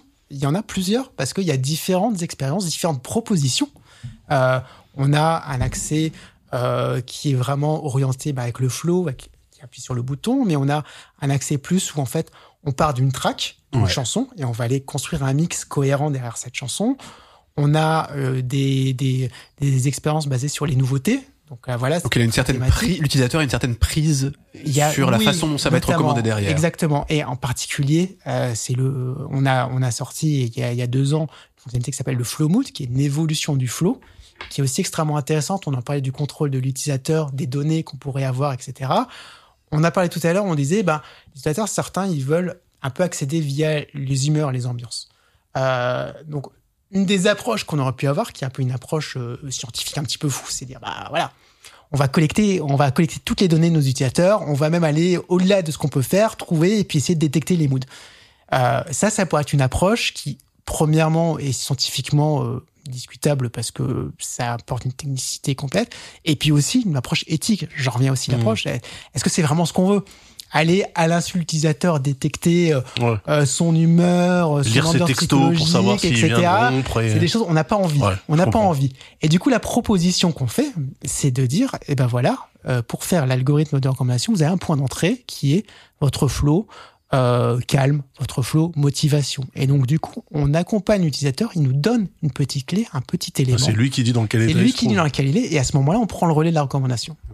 Mais, mais ça, c'est, euh, excuse-moi, Salman, c'est, c'est euh, très lié à la culture de l'utilisateur, ce qui veut dire que potentiellement, tu vois, tu faisais un lien entre Rihanna et Taylor Swift. Peut-être que ce lien-là, il est évident pour les utilisateurs américains. Mhm. Ce sera peut-être pas le même euh, pour les Français. Tout à fait. Mais du coup, l'algorithme, il est euh, régionalisé ou euh, pour pour la reco ou parce que on sait qu'il y a des équipes éditoriales qui disent chez nous en France, on a envie de mettre ça en avant. Ok, très bien. Mais justement, ce lien entre artistes que vous faites, est-ce que Mm. c'est le même pour tous les utilisateurs où qu'ils soient sur la planète ou est-ce Mm. que C'est intéressant comme question. C'est- Rappelle-nous le terme d'ailleurs, ces trucs collaboratifs. Collaborative filtering, tout à fait. Voilà, le filtre collaboratif. Ouais, filtrage est-ce, que, collaboratif. est-ce que vous le prenez à l'échelle mondiale ou est-ce qu'effectivement là, vous, il y a des géographies précises, enfin vous localisez Il y a des, enfin, il y a les deux. Du coup, on a un modèle global puisque du coup, ça permet d'avoir plus de données, de voir des choses. Mais effectivement, il y a des subtilités suivant les pays. Et derrière, en fait, il y a aussi des autres algorithmes, en fait, qui vont aller justement réordonner les chansons, les sélections pour pouvoir raffiner suivant les pays, suivant le profil de l'utilisateur. Donc, on va pas être dans une approche brute. Moi, j'ai aussi souvent, souvent on parle l'algorithme, les, enfin l'algorithme, voilà. Moi, j'ai souvent tendance à considérer que même dans un algorithme comme le flow, en fait, il y a plusieurs briques, il y a Ouais. plusieurs éléments qui sont des sous-algorithmes qui vont chacun répondre Ouais, à des le truc fonctions. monolithique, ça, ça voilà, marche pas. ça en n'a pas de chance et on va construire des choses, euh, voilà. Tu disais quand même que, c'est- que ça vous intéressait pas d'avoir des, des données, etc. Il suffisait de donner le, le mood et tout. J'imagine quand même que quelqu'un a déjà pensé à se dire on va géolocaliser parce qu'on sait que quand même s'il est à la salle de sport il va écouter plutôt type type de son euh, s'il est euh, au boulot il va pas écouter le même type de son etc. Je suis sûr que ça vous avez- il y a déjà des trucs qui ont été réfléchis en ce sens. Non, mais Ouais. on, a, on a réfléchi, on a réfléchi. Mais on l'a pas fait. Mais, mais, mais on l'a pas fait parce que pour toutes ces raisons-là, enfin tout ce raisonnement-là, on s'est dit, bah, il y a une complexité technique, mais il y a aussi bah, cette complexité éthique. Enfin, et Ouais. que et que la réponse est plus simple et mieux en fait de vers ce genre de choses. Donc c'est oui, c'est des débats qu'on a eus, c'est des questions qu'on a eues, mais on a tranché dans ce sens-là et aussi guidé à la fois par la simplicité technique, mais je le disais aussi sur la partie de comment est-ce qu'on considère l'utilisateur, comment est-ce qu'on considère la recommandation au sein de Deezer et son but, et que voilà, c'est c'est une de nos réponses et c'est une de nos postures qu'on a pour, pour répondre de cette manière-là. Alors, alors puisqu'on on- on est dans l'éthique, euh, on a beaucoup parlé de la relation que les utilisateurs avaient avec l'application. Moi, j'ai une question, c'est en termes de métriques, est-ce que en plus du nombre de lectures classiques pour que euh, un ayant droit puisse savoir combien de fois son morceau a été joué, est-ce que vous envoyez d'autres informations liées à l'utilisation du catalogue euh, d'un- d'une d'une maison de disques ou d'un truc comme ça? Par exemple, est-ce que vous pouvez envoyer un rapport euh, mensuel à Universal en disant voilà bon ça c'est le nombre de lectures mais voilà, sur tous les morceaux de ton catalogue, t'en as 60% qui ont été skippés avant la deuxième minute. De manière à ce que, éventuellement, la maison de 10 se dise, ah bah tiens, je vais faire des morceaux de moins de deux Parce minutes. que c'est des ressources précieuses. ça. Bah ouais, parce que c'est comment les gens utilisent le truc. Pour vous, c'est c'est évidemment euh, primordial, mais j'imagine que pour les gens qui mettent leur musique à disposition, c'est super intéressant d'avoir ce genre. Il y a euh, de la communication de données qui se fait entre les différents acteurs du secteur musical et vous, vous faites remonter des données? Ouais, ouais, mais il y a- il y, a un point d'entrée pour les professionnels en fait qui mettent leur catalogue sur Deezer. Euh, Deezer for Artists, ça s'appelle Ouais. Non, ça a changé. de Deezer for Creator. Deezer for Creators. Donc c'est une interface euh, dédiée D'accord. donc, euh, pour les managers de groupe, pour les gens comme ça, qui peuvent suivre euh, les vents, enfin les, les streams sur Ouais. leurs différents albums, Mhm. sur les choses comme ça, une fois qu'ils se sont identifiés. Et, et eux, ils ont accès à tout un tas de choses. Donc, euh, quelles sont les playlists qui ont mis le plus en avant leurs titres? Euh, Est-ce que ça a été consommé majoritairement via la recommandation, euh, de façon organique? Euh, Combien de mises en favori il y a eu? Combien de streams il y a eu tel jour, tel jour, tel jour? Et le genre, le la façon dont les utilisateurs euh, interagissent avec un titre, est-ce qu'ils le savent ça? Par exemple, que ce morceau-là, il est skippé systématiquement. Par exemple, sur un album, tu dis voilà, le track 9, personne l'écoute en fait par rapport au volume global d'écoute. euh, Bah, tu vas le voir tout de suite. Hein. Si tu sors un album et que tu, tu as le nombre de streams par track, Oui, tu vois tout de suite. tu vois les- tout de suite, ouais, euh, D'accord. Parce que qu'est-ce qui, euh, parce que ça aussi, c'est une question même qui est intéressante aussi bien sur YouTube ou n'importe quelle euh, plateforme qui propose du Mm. contenu. À partir de combien de temps on considère qu'une écoute est une écoute? 30 secondes. 30 secondes. C'est le cas sur toutes les plateformes, il me semble. 30 secondes, C'est- que ça soit que le morceau il fasse 8 minutes 30 ou qu'il fasse 1 minute 20, 30 secondes c'est Ouais, ça c'est contractuel. C'est C'est comme D'accord. ça que, enfin, que, que t'es rémunéré ensuite, que l'artiste, enfin, qu'un qu'un stream devient payé à partir du moment où c'est 30 secondes passées. D'accord. C'est, c'est, la- Alors- c'est, c'est- c'est le fameux, ouais, non, c'est pas exactement ça? Bah si, sauf que le- on, on paye pas chaque stream, si tu veux. Oui, oui, oui. Ouais. Le, le fait que ce soit market centric fait qu'en fait c'est pas exactement Absolument. comme ça que ça se. Mais en tout cas, c'est comptabilisé comme une vraie écoute, effectivement, Voilà. à partir de 30 secondes, et- donc ce qui va euh, être monétisé à un moment ou à un autre. Ce qui m'amène du coup à à la question euh, sous-jacente, virgule. Euh, on sait que dans le streaming, il y a des margoulins. Il y a Alors, tu sais quoi? Juste parce que, tu sais, moi, je suis un peu, je suis un peu rigide. Oui. Tu vas poser cette question. à la fin, d'accord. maintenant, non, maintenant, non. Ah. Mais, mais on a, je pense qu'on a fait un bon point sur euh, les fonctionnements, recherche, recommandations, etc. Et peut-être qu'on peut partir sur la troisième, quatrième partie, même peut-être, je sais plus, et peut-être finale de ce podcast, et qui est la question Les margoulins. Les des, margoulins. des défis, des difficultés, des critiques éventuelles aussi. Et là, je pense que ça peut s'intégrer. Tous les dossiers. Ouais. C'est juste, c'est comme ça, après, on pourra chapitrer sur YouTube et tout. c'est Très bien, simple. très bien. Mais justement, le chapitrage, c'est une bonne question. C'est une suggestion. tu vois. Bon.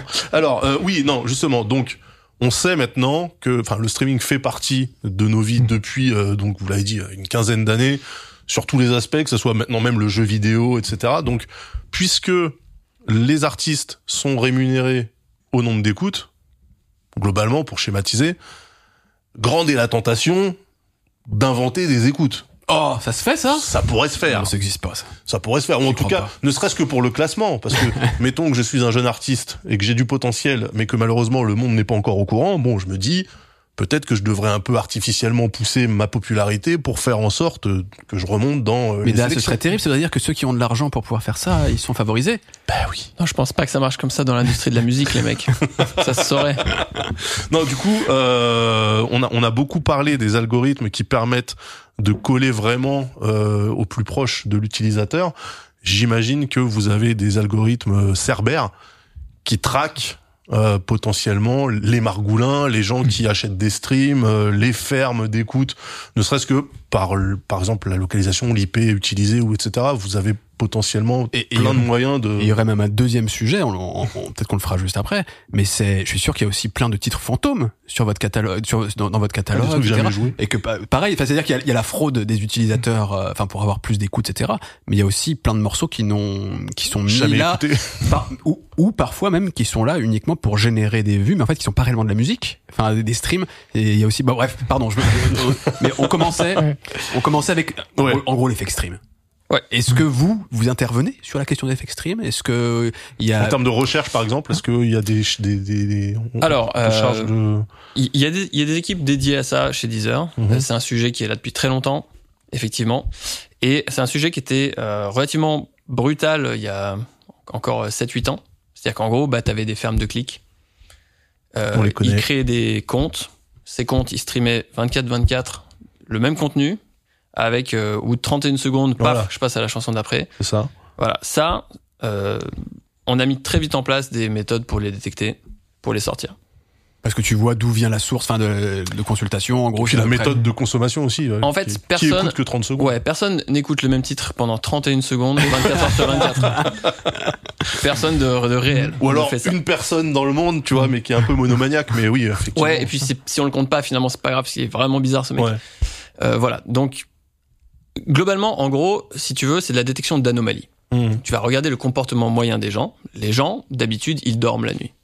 Ouais. Et les gens, d'habitude, ils passent pas les euh, 16 heures qu'ils ont éveillées à écouter une même chanson pendant 30 secondes. d'habitude, ça peut Ça arriver. peut arriver. Mais si c'est euh, son J'en connais. Donc euh, voilà, les gens qui écoutent que le même contenu ou du contenu qui appartient que à un label euh, Ouais. qui vient d'apparaître et qui voilà qui, est- qui- Bizarre. que toutes les tracks font 31 secondes et c'est voilà Ouais. et qu'il y a 5000 utilisateurs dans le monde qui connaissent ce label et ils écoutent tous ce label. Enfin voilà. En gros, assez vite, tu repères les mecs et tu peux mettre en place des, des filtres, des barrières, des trucs comme ça. Et dans ce cas-là, quand tu euh, mets en place des filtres, c'est-à-dire tu euh, discardes le, enfin tu mets de côté les écoutes au niveau des, des stats, ou tu bannes les comptes directement et là c'est Alors, il y a deux il y a deux possibilités. pour activité suspecte. Tu ou... peux banner les comptes. Ouais. Mais en fait, le plus important, c'est d'aller report aux maisons de disques la règle que tu mets en place. D'accord. Parce qu'en fait, à la fin, ça va changer la façon dont la rémunération se fait. Donc, d'abord, tu détectes ces comportements. Ensuite, tu vas voir les, les ayants droit, les maisons de disques, et puis tu leur présentes le truc. Tu dis, bon, voilà, les gens qui font ça, euh, est-ce que vous êtes d'accord pour qu'on les compte pas? Une fois que tout le monde est d'accord, tu sais les nouvelles règles. Et donc après, tu les comptes plus dans les. dans C'est le dialogue social. Mais ça veut dire Vous, qu'il vous faut que. Bah, en fait, on t'est obligé parce que contractuellement, si tu veux, on- tu vas virer des streams de la comptabilité globale. Donc il faut que tous les gens qui sont impactés euh, soient à peu près. Alors évidemment, Mais tu alors, vas pas inviter a- le label euh, machin en lui disant toi tes streams on va pas les compter. Ouais. Mais généralement, il répond pas à tes mails de toute façon parce que c'est pas son. Non mais du coup effectivement ça, ça sous-entend qu'il faut que l'intégralité des, des maisons de disques ou des ayants droit des labels se mettent d'accord, enfin En fait, valide ce truc-là ou Bah, ça veut dire que si tu si si tu changes les règles du jeu, faut que tu préviennes tout le monde. et donc si ah tu préviens, Ouais, tu, tu, demandes pas tu demandes pas l'avis, tu préviens. tu préviens et puis oui, tu fais quand même en sorte que les gens soient d'accord. D'accord. Et enfin, une fois que tu présentes euh, les ce genre de comportement aux gens, euh, c'est assez. Tu vois, les bots. euh, Personne n'a ouais. intérêt à garder ça de toute façon. Personne n'a intérêt à garder ça, ça, ça nique tout le monde, euh, voilà. Mm. Est-ce qu'il y a Après, d'autres t'as la, la ouais, d'autres types de fraude bah ouais, parce qu'évidemment derrière, euh, ok, si t'es un peu intelligent, tu vas pas faire un bot qui stream 24 heures sur 24, tu vas pas faire un bot qui machin, Qui s'arrête à 31 secondes. qui s'arrête à 31 secondes, et tu vas euh, de plus en plus faire des bots qui simulent des comportements humains. Ouais, genre organique un peu. euh, Bah ouais. ouais. Et Ça, là- c'est- Et c'est pour ça qu'on a des équipes qui travaillent vraiment, parce que c'est une course à l'armement, en fait, d'aller trouver des algorithmes qui vont détecter des patterns. Ensuite, euh, les fraudeurs vont être plus malins et vont essayer de trouver des choses pour contourner contourner. les algorithmes. Mais à la fin, ils vont faire un bot qui est complètement humain, donc c'est génial. On arrive à la singularité de se dire, ça se trouve, le bot, il s'enjaille réellement. Et voilà, Singularité par la fraude. Exactement. non, mais voilà. Après, maintenant, aujourd'hui, les bots sont plus compliqués qu'avant. Du coup, tu dois mettre en place des mécanismes plus compliqués pour les détecter. Et euh, bah, si tu vas prendre en tout un tas d'indicateurs. On comprend qu'on va pas en parler là pour pas donner de mauvaises idées, même si l'intégralité de la communauté qui regarde euh, dans le tempo est généralement Et bien plutôt- intentionnée. plutôt bien intentionnée, mais Oui. on va pas rentrer, vous demander de rentrer Ouais. dans les détails et de donner vos, vos arcanes parce que voilà. Et en plus, je, c'est pas vraiment notre domaine d'expertise euh, Ouais. chez Deezer. Mais c'est en tout cas un sujet qui est extrêmement pris au sérieux. Ouais. Euh, Deezer avec des équipes dédiées, de la recherche en machine learning extrêmement poussée justement pour euh, arriver à détecter tous ces comportements et, et les éliminer. Et est-ce qu'il y a une euh, une coopération entre les différentes plateformes de streaming, par exemple, parce que euh, ça peut arriver de partager des infos ou des, des idées avec euh, Spotify, par exemple? Ouais, ouais, ouais. En fait, il y a un- un- une entité qui s'appelle l'ESML, qui est le syndicat des éditeurs de musique en, en ligne, D'accord. dans lequel tu as Deezer, Spotify, euh, tout un tas d'acteurs de- du, du monde de- bah, des DSP euh, globalement. Et euh, ce genre de sujet, c'est ce qui est discuté euh, dans les D'accord. dans les instances. Et globalement, alors c'est c'est la concurrence, j'imagine. Euh, pour autant, est-ce que c'est vraiment c'est féroce ou est-ce qu'il y a du dialogue? Est-ce que comment ça se passe les, les relations avec les autres plateformes? Est-ce que par exemple vous avez des relations avec d'autres employés qui font pourquoi pas qui ont le même job que vous? Est-ce que vous échangez aussi euh, euh, su- sur la nature même de votre job? Sur ah, tiens j'ai trouvé un truc intéressant, machin, ça peut arriver ou c'est vraiment c'est chacun pour sa gueule Franchement? Alors, Est-ce qu'il y a de l'espionnage Est-ce qu'il y a de l'espionnage industriel alors, bah alors, il y a, bon, y a du moi, alors, non, non, C'est parce que c'est pas pareil chez moi. pas. Alors. Dire, alors. En fait, moi, euh, je viens, si tu veux, d'un domaine académique Ouais. dans lequel euh, plein de gens sont maintenant chez Spotify. Euh, des, des gens que j'ai côtoyés en colloque, qui étaient en doctorat au même moment que moi. Et quand je continue à aller dans des colloques scientifiques, je croise ces gens-là qui étaient mes copains, qui sont encore mes copains.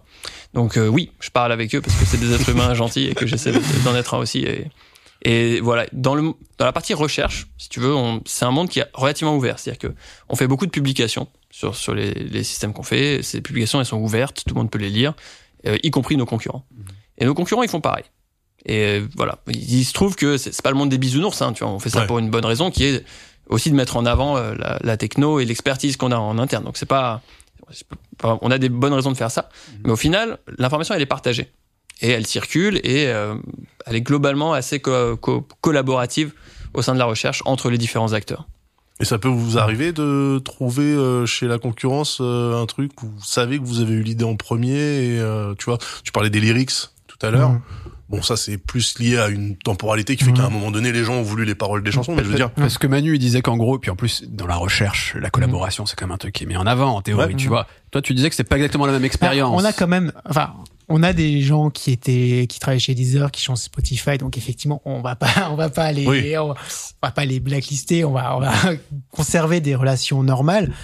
Par contre, on a des, effectivement des secrets industriels et ce genre de choses, on va pas aller parler très concrètement de nos sujets avec nos concurrents directs puisqu'ils ils sont exactement sur le même terrain. Donc, euh, donc on va avoir des relations totalement saines, notamment via des conférences. On a une conférence mondiale qui s'appelle Rexis, qui est la conférence de tous les systèmes de recommandation. Là, tous les gens qui font la recommandation de chez Spotify, de chez Netflix, de Amazon sont là. Donc c'est là où on partage euh, bah, les articles qu'on publie, mais on va pas aller euh, bah, parler de nos secrets, nos petites tambouilles, nos petites Ouais. problématiques. Et clairement, enfin, on, on est des entreprises concurrentes, donc. euh, Mhm. Et Das demandait si c'était déjà arrivé de Ouais. parfois ah tiens cette feature sur laquelle on bosse depuis longtemps tout d'un coup ils la sortent et ça ressemble beaucoup à ce qu'on faisait.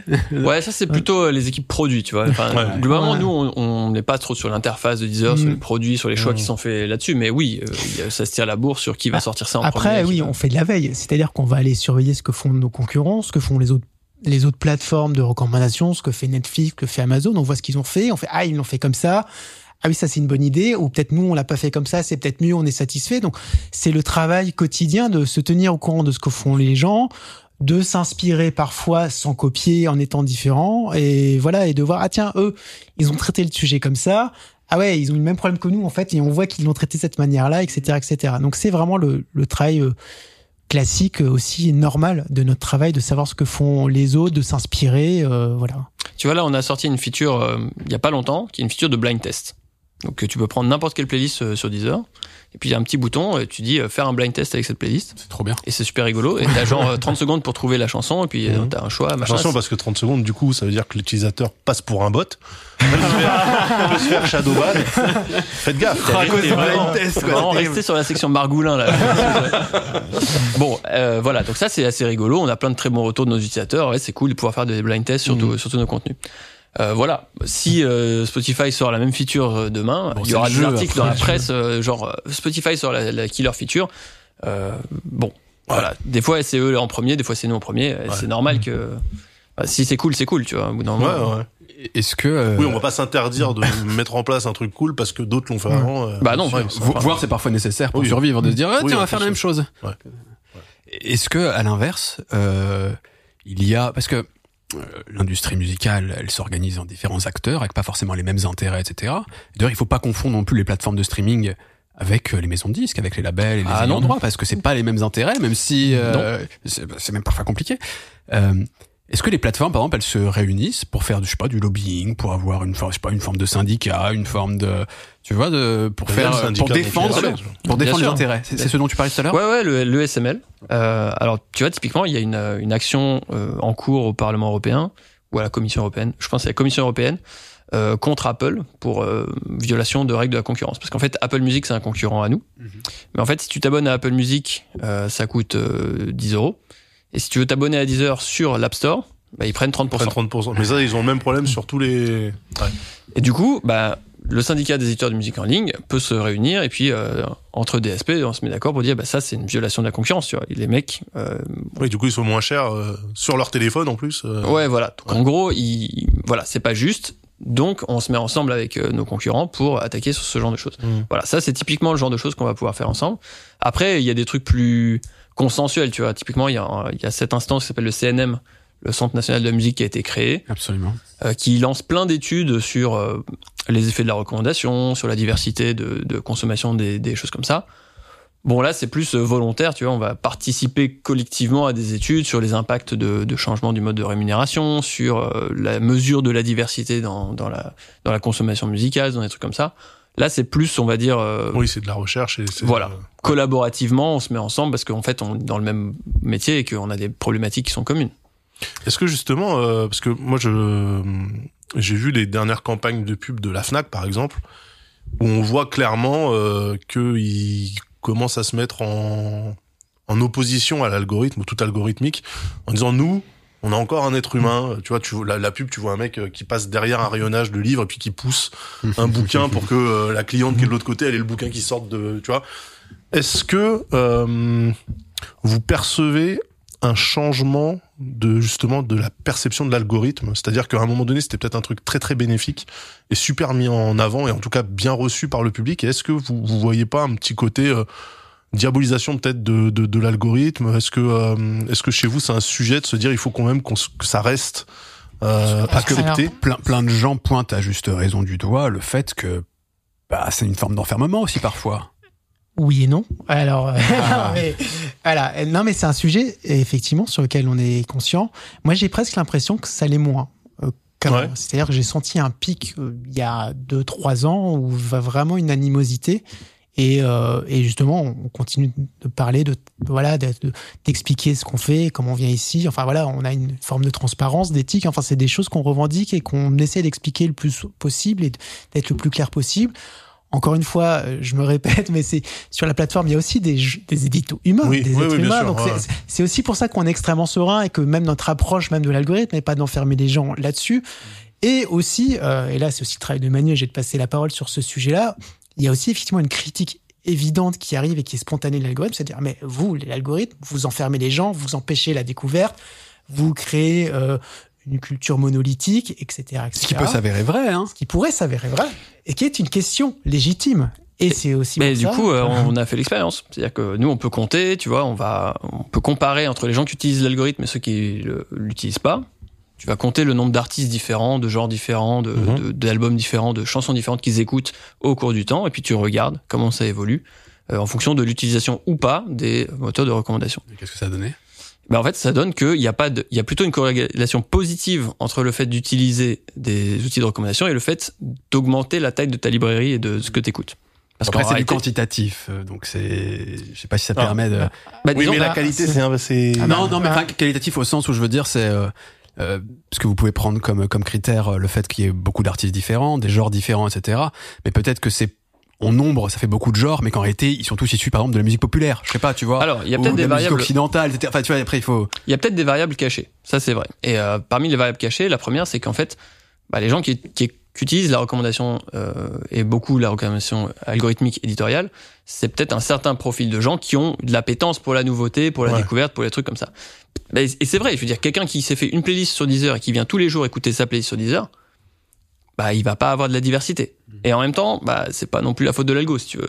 Le Ouais. mec qui tu vois au bout d'un moment. Oui. Donc la question c'est euh, voilà, est-ce que sur le long terme, utiliser ces outils-là, ça a tendance à euh, réduire le champ de ce que les gens écoutent ou pas? La réponse c'est plutôt non. Enfin, c'est aujourd'hui dans les expériences qu'on peut faire euh, sur la musique et sur les comportements sur Deezer, on n'observe pas ça. Ça veut pas dire qu'il n'y a pas des problèmes de Mmh. biais algorithmiques, qu'il n'y a pas des problèmes de choses qu'il faut qu'on étudie, qu'il faut qu'on mesure. Euh, et on est conscient qu'il y a une responsabilité éthique super importante sur les algos. Mais sur procès en enfermement, en tout cas, je pense qu'on est en train d'en sortir, Ouais, comme dit Thomas. En tout cas, que- voilà, on, enfin, on traite ces questions-là. On les traite sérieusement. On les traite en plus. euh, c'est un papier de recherche académique qui a été validé par des pairs académiques, qui est euh, Ouais, dans ce, on, on a même sorti les données, si tu veux, on les a fait en collaboration avec d'autres chercheurs. Et euh, dans ce- une certaine neutralité. on, est, on essaye. En tout C'est-à-dire cas, que- oui, une, une éthique. donc ouais, donc c'est pour ça qu'on a- on fait vraiment un effort. Enfin, c'est vraiment ça fait partie de notre aussi de notre travail de voilà de de- d'aller dans ce sens-là. Ça fait partie des challenges. Cette transparence, elle n'est pas que déclarative, elle est aussi dans les faits et dans les actions qu'on fait. Est-ce qu'il n'y a pas eu un autre type d'enfermement qui est aussi... euh, parce que quand on parle de 90 millions de titres, c'est monstrueux bien entendu, mais euh, par rapport à toute la musique qui se fait, c'est pas si énorme. Et que d'une certaine manière, vous limitez aussi à d'une part une musique euh, commerciale, avant tout. Euh, commerciale au sens, elle doit être vendue ou? Oui, non, au, au- sens où tout simplement elle a été produite aussi dans l'idée de la vendre, tout simplement. Alors que une part de la culture de la musique, c'est aussi de, de créer de, de la musique libre, tout simplement, sans, sans tu vois qu'il y ait un processus d'échange commercial derrière, etc. Donc, alors, je sais que c'est pas votre, c'est pas le but en théorie de Deezer, mais toujours est-il que, est-ce que vous vous réfléchissez aussi sur le fait que bah, c'est aussi une part de la culture de la musique, mais qui reste limitée. C'est pas toute la musique, c'est pas Alors, ouais, et, et, que c'est une part d'enfermement aussi. Et en même temps, j'ai envie de te dire, euh, quand dans l'histoire de l'humanité, tu as eu accès à autant de musique non commerciale Ouais. Tu vois, moi, enfin, moi sur Deezer, j'ai un album où c'est ma fille, que j'ai enregistré quand elle avait 4 ans, qui chante des comptines, parce que ma copine, elle aime bien écouter ça dans le métro. Euh, moins Ah, commercial t'es que passé ça. pour un distributeur pour la mettre en ligne. Ouais, ouais, ouais, carrément. C'était un cadeau de fête des mères. Super tips pour vos auditeurs. Super cadeau de fête des mères. Bon, euh, moins commercial que ça, si tu veux, c'est pas possible. Est-ce qu'il y a des écoutes autres que les tiennes? Je crois pas. Peut-être non, mais parce que Ça coup, incroyable. Ça peut peut-être créer un nouveau genre musical. Tu, tu- Non. tu peux demander à Thomas dans la gauche. je, je crois pas. Je crois pas qu'il y a- J'espère pas qu'il y a des écoutes. Mais en fait, euh, le, la barrière pour faire ta musique et la mettre sur des plateformes de streaming, elle est pas incroyable. Donc n'importe qui, C'est pas YouTube non plus, mais c'est quand même très faisable. c'est quand même très faisable. Et énormément de contenus sont autoproduits. Aujourd'hui, beaucoup, beaucoup plus qu'à l'époque où les maisons de disques contrôlaient ce qui arrivait dans les rayons de la Fnac. Vous avez les stats Donc- sur les titres qui sont jamais écoutés sur votre plateforme? Sur les 90 millions de titres euh, Quel Alors- pourcentage? Je crois que c'est assez énorme en réalité, ou très peu écouté. Ouais, Ouais. et en même temps, il faut faire un peu gaffe parce qu'il y a Ouais. beaucoup de titres qui ont été écoutés et qui le sont plus maintenant. Donc ça dépend de la plage temporelle Oui, que tu regardes. vrai. En fait, le, les, les profils de consommation dans la musique, ils, ils peuvent être Ça très marqués. le temps, ouais. Tu vois, ça, ça va être consommé pendant un moment et oublié. Et peut-être reconsommé plus tard si, euh, si Mm. c'est mis euh, dans la BO d'un- d'une série Netflix, tu vois. Netflix, ouais. Un truc comme ça. Donc en fait, t'as des Pense à toi, patterns. Kate Bush. Fort. Pense à toi. Kate- Moi, j'ai, ouais, j'adore Kate Bush. Je suis Très Moi aussi, content pour aussi, on aime tous Kate Bush.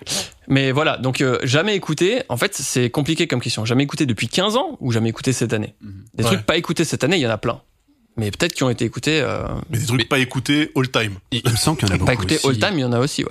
Ouais. Et c'était capable de, vous êtes capable de nous dire un pourcentage, un truc ça? Là, Je crois qu'on néglige en général et qu'en fait ça représente beaucoup, beaucoup, beaucoup de parties des catalogues, il me semble. Ouais, je pourrais pas te donner un chiffre. Bon, euh, on cherchera si vous avez dans, dans les commentaires peut-être, vous pouvez nous dire ça. Mais ça veut dire qu'il bosse chez Deezer.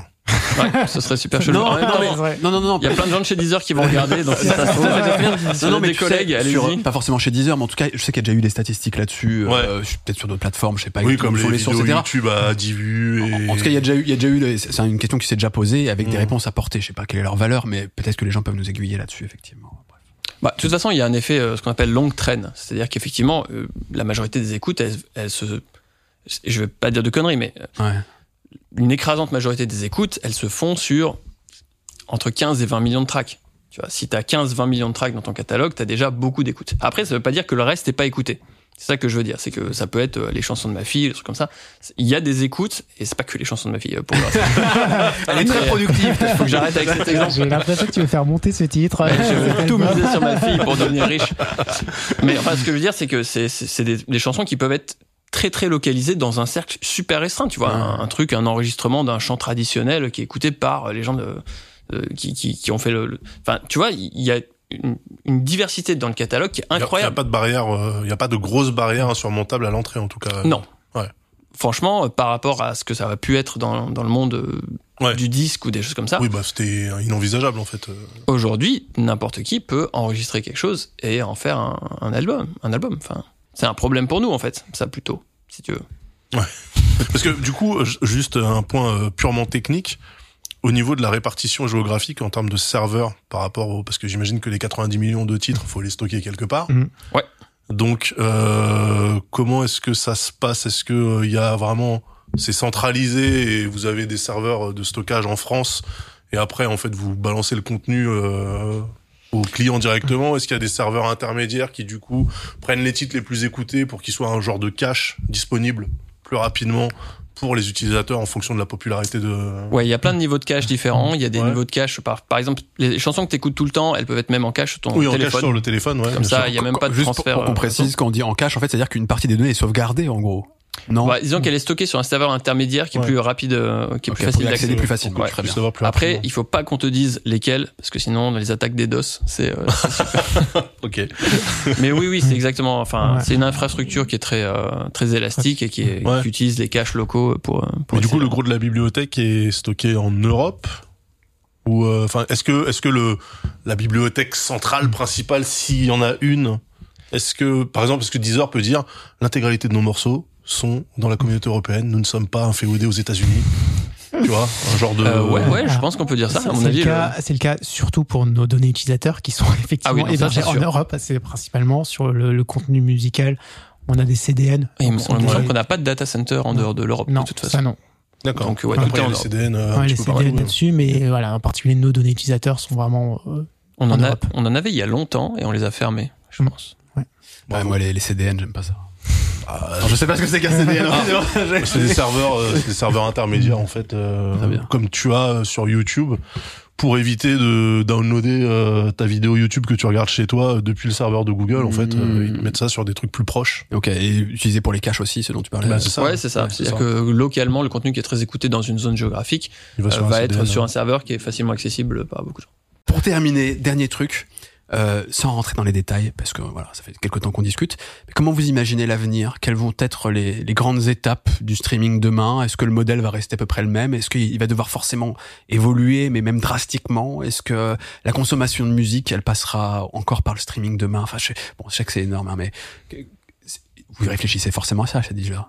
beaucoup, beaucoup de réflexions, euh, beaucoup de réponses. Euh, une réponse premièrement algorithmique qui va, on a beaucoup de techniques euh, qui arrivent, qui s'améliorent. On a toujours beaucoup de recherche de précision.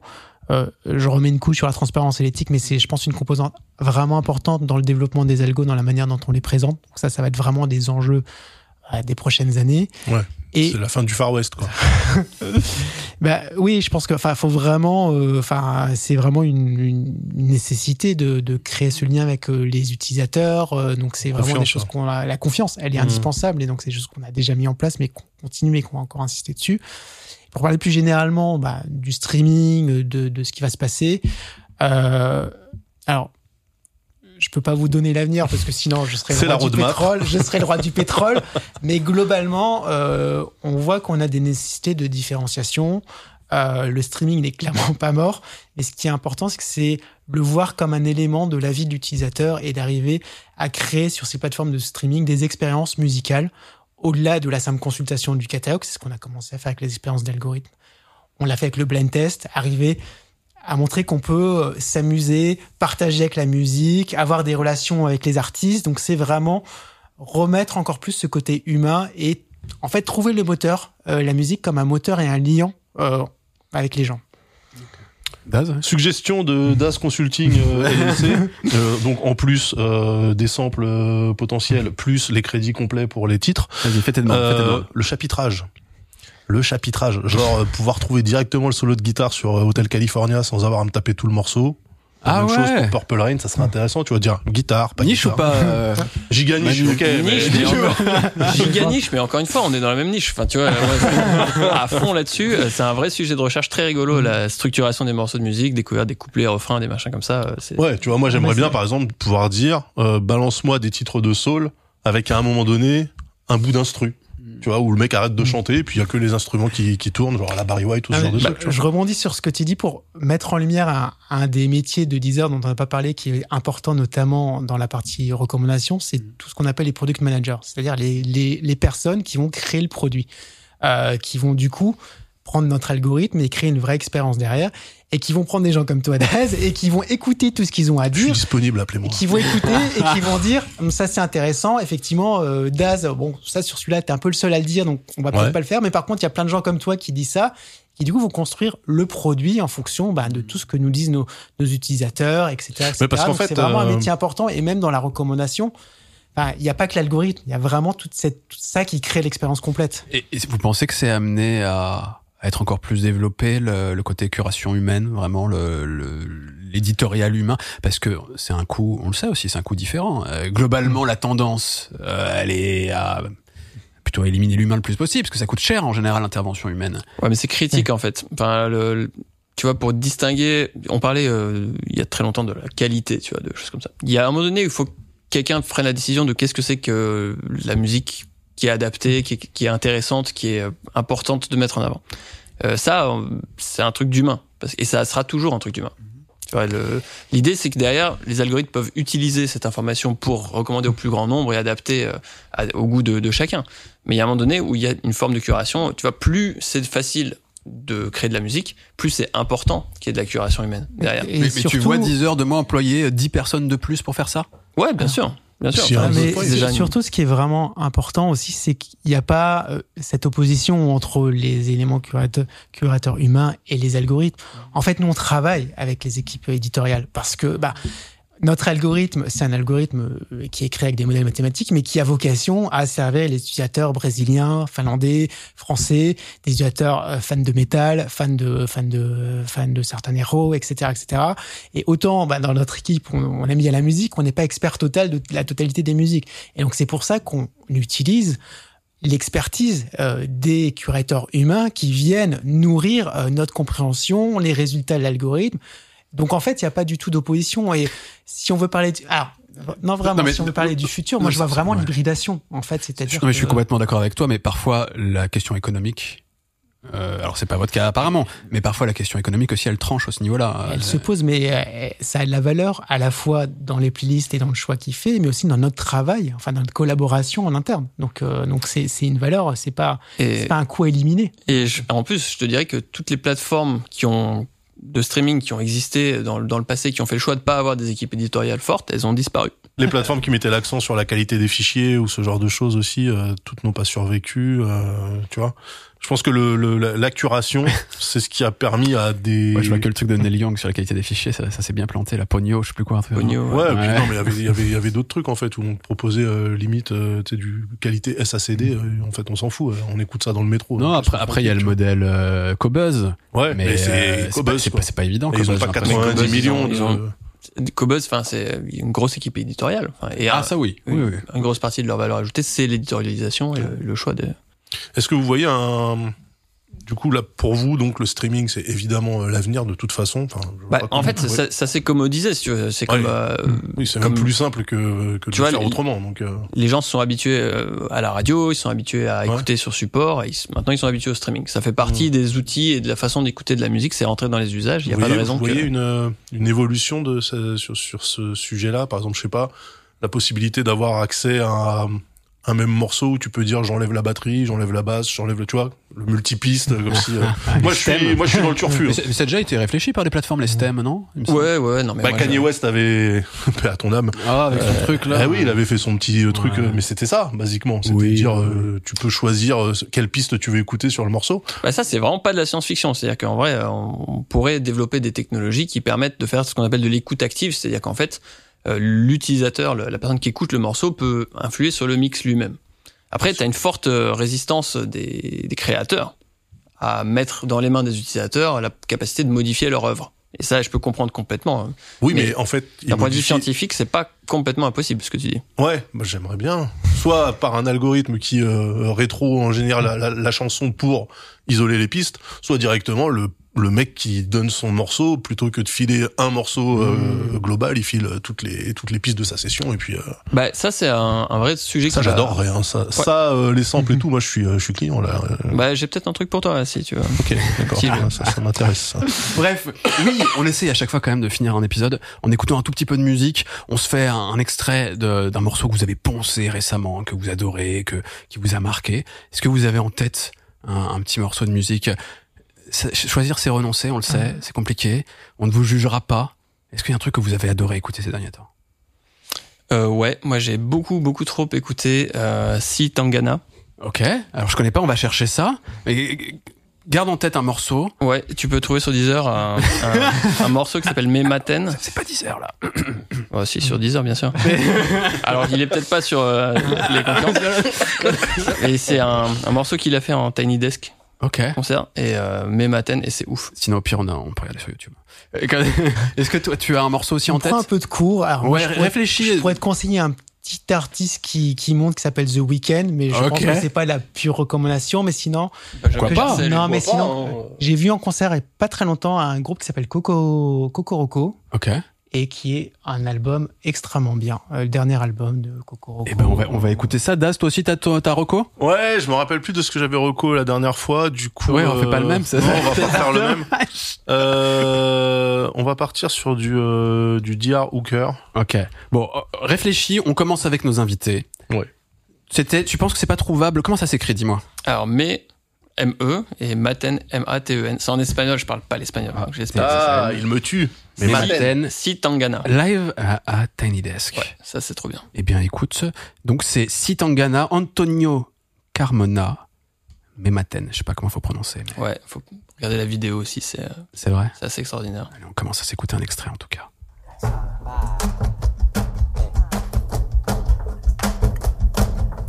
C'est rythmé. Ils sont une quinzaine autour de la table. Ok. Tu conseilles d'aller voir la vidéo Ouais, c'est super.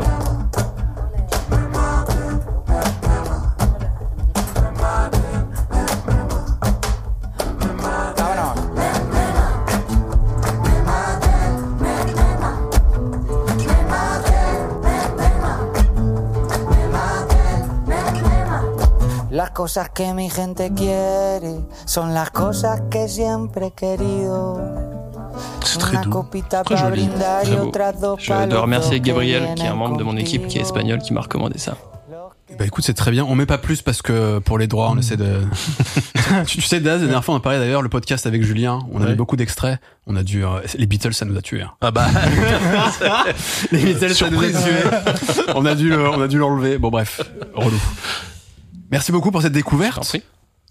Je peux te proposer du quoi coup, alors Cocoroco, un groupe que j'ai découvert il y a pas très longtemps, euh, avec un de leurs titres, Abusé Junction.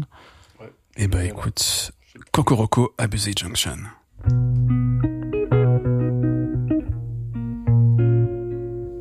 on est très acoustique hein, chez Deezer c'est très, très- C'est des Français, c'est des Américains. Sais, c'est- ils viennent d'où? Ils sont, Anglais ils sont de Grande-Bretagne, ils sont anglais. Ouais.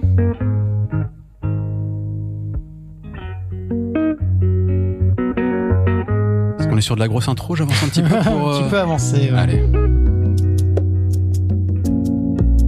C'est la douceur aussi, Daz, là. Ouais, c'est la douceur, c'est la là, je- douceur. j'aime bien Mais euh, c'est très compliqué d'avoir un seul titre en fait. Parce que ce qui est intéressant, c'est la diversité des écoutes, des ambiances, des humeurs. Et que, voilà. Tu travaillerais pas chez Deezer toi là il te remet son, son algo là son algo, exactement.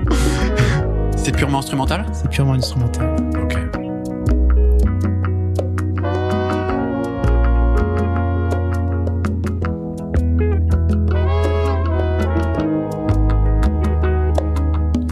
Crois que ça y est, les gens pour, euh, pour, le, pour le petit café du matin ou pour le chill du soir, ils ont ce qu'il faut, ils ont deux morceaux adaptés.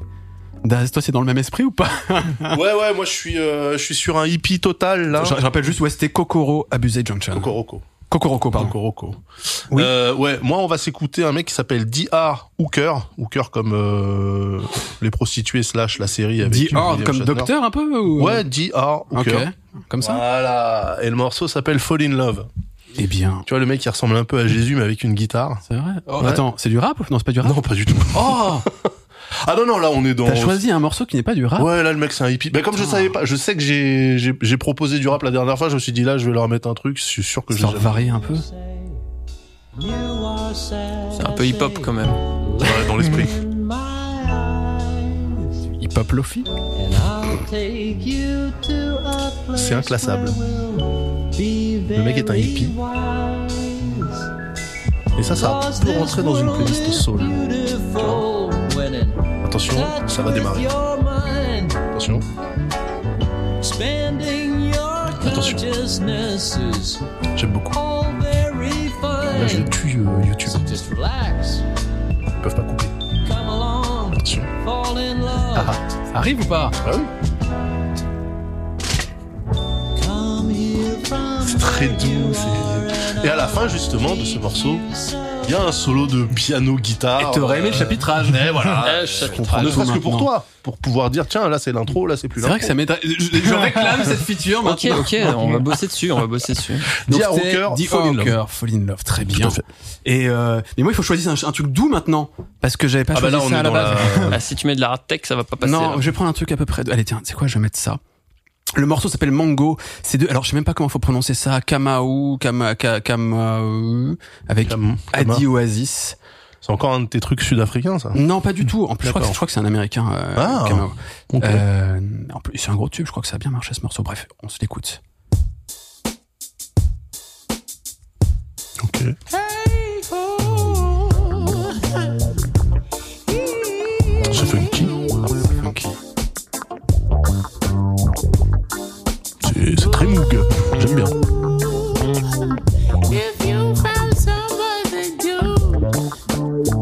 Voix à la LJ un peu. Ouais, c'est vrai, à ce côté-là. Et il y a un petit euh, grain aussi. Euh, Childish Gambino, je. Un peu, ouais. Et Alabama Shakes aussi, dans l'esprit. Mais pas les mêmes rythmiques. J'avance un poil. Oh, c'est sympa ton affaire. Oui, c'est frais. Il a une voix très cool. Là, Bref. par exemple, moi, je préférerais rester sur le moog. J'aimerais bien qu'on puisse enlever les voix, par exemple. Ah, Ouais. tu veux les stems, toi Bah, j'aimerais bien, ouais. On, dit stem chez les gens tellement de requêtes. Moi, ouais, juste enfin, la, la- multipiste. Oui, les- la les- session les en fait studio, session, voilà, euh, tout simplement, euh, voilà. On peut faire ça. Oh, ce serait chouette. Bon, c'était, il est, il est, il est de New York, tu vois, Camo. Hmm, ok. Et le morceau s'appelle Mango. C'est frais, c'est sympathique. C'était pour compléter un peu ça. Ah, je- j'avais- je- à la base, je savais pas penser à ça, mais c'est très bien. Ouais, mais moi non plus, hein, j'ai trouvé au pif, donc euh, voilà. C'est ça aussi les recos, c'est la sérendipité. Tu vois. Exactement. Merci les gars d'être venus nous voir. Merci beaucoup. Merci. Manu Thomas, c'était ultra cool, ultra intéressant. Merci beaucoup. Ouais. Daz, c'était un plaisir. On remercie évidemment la bouclette. mais bien sûr, la bouclette. la bouclette qui nous accueille à chaque fois. Ils sont incroyables, Thomas. ils sont là, beaux, ils sentent Ellie. bon. Ellie et Jean-Michel. Absolument. Merci aussi à Thomas évidemment de soutenir Bien cette sûr. émission. Elle n'existerait pas sans eux. Et c'est important que DLT existe. Euh, voilà. Wiedersehen. Auf Wiedersehen Je parle le langage de Thoman. Tu parles le... Très bien, absolument. Eh oui. Écoute, euh, ça parlera allemand bientôt dans ce podcast. Oui, bien sûr. Dans 15 jours. Dans 15 jours. On Reco- revient dans 15 jours. Reco full allemande. Rocco Foulal. Eh bah tu sais quoi, C'est quoi je le défi? Vas-y, je suis chaud. On fait ça la prochaine Allez, c'est parti. Mais on n'impose pas ça à l'invité par contre, parce que c'est Non, chaud. non, ça Ouais, quand même. Bref, on se retrouve dans 15 jours. Ciao tout le monde. Ciao. Bye.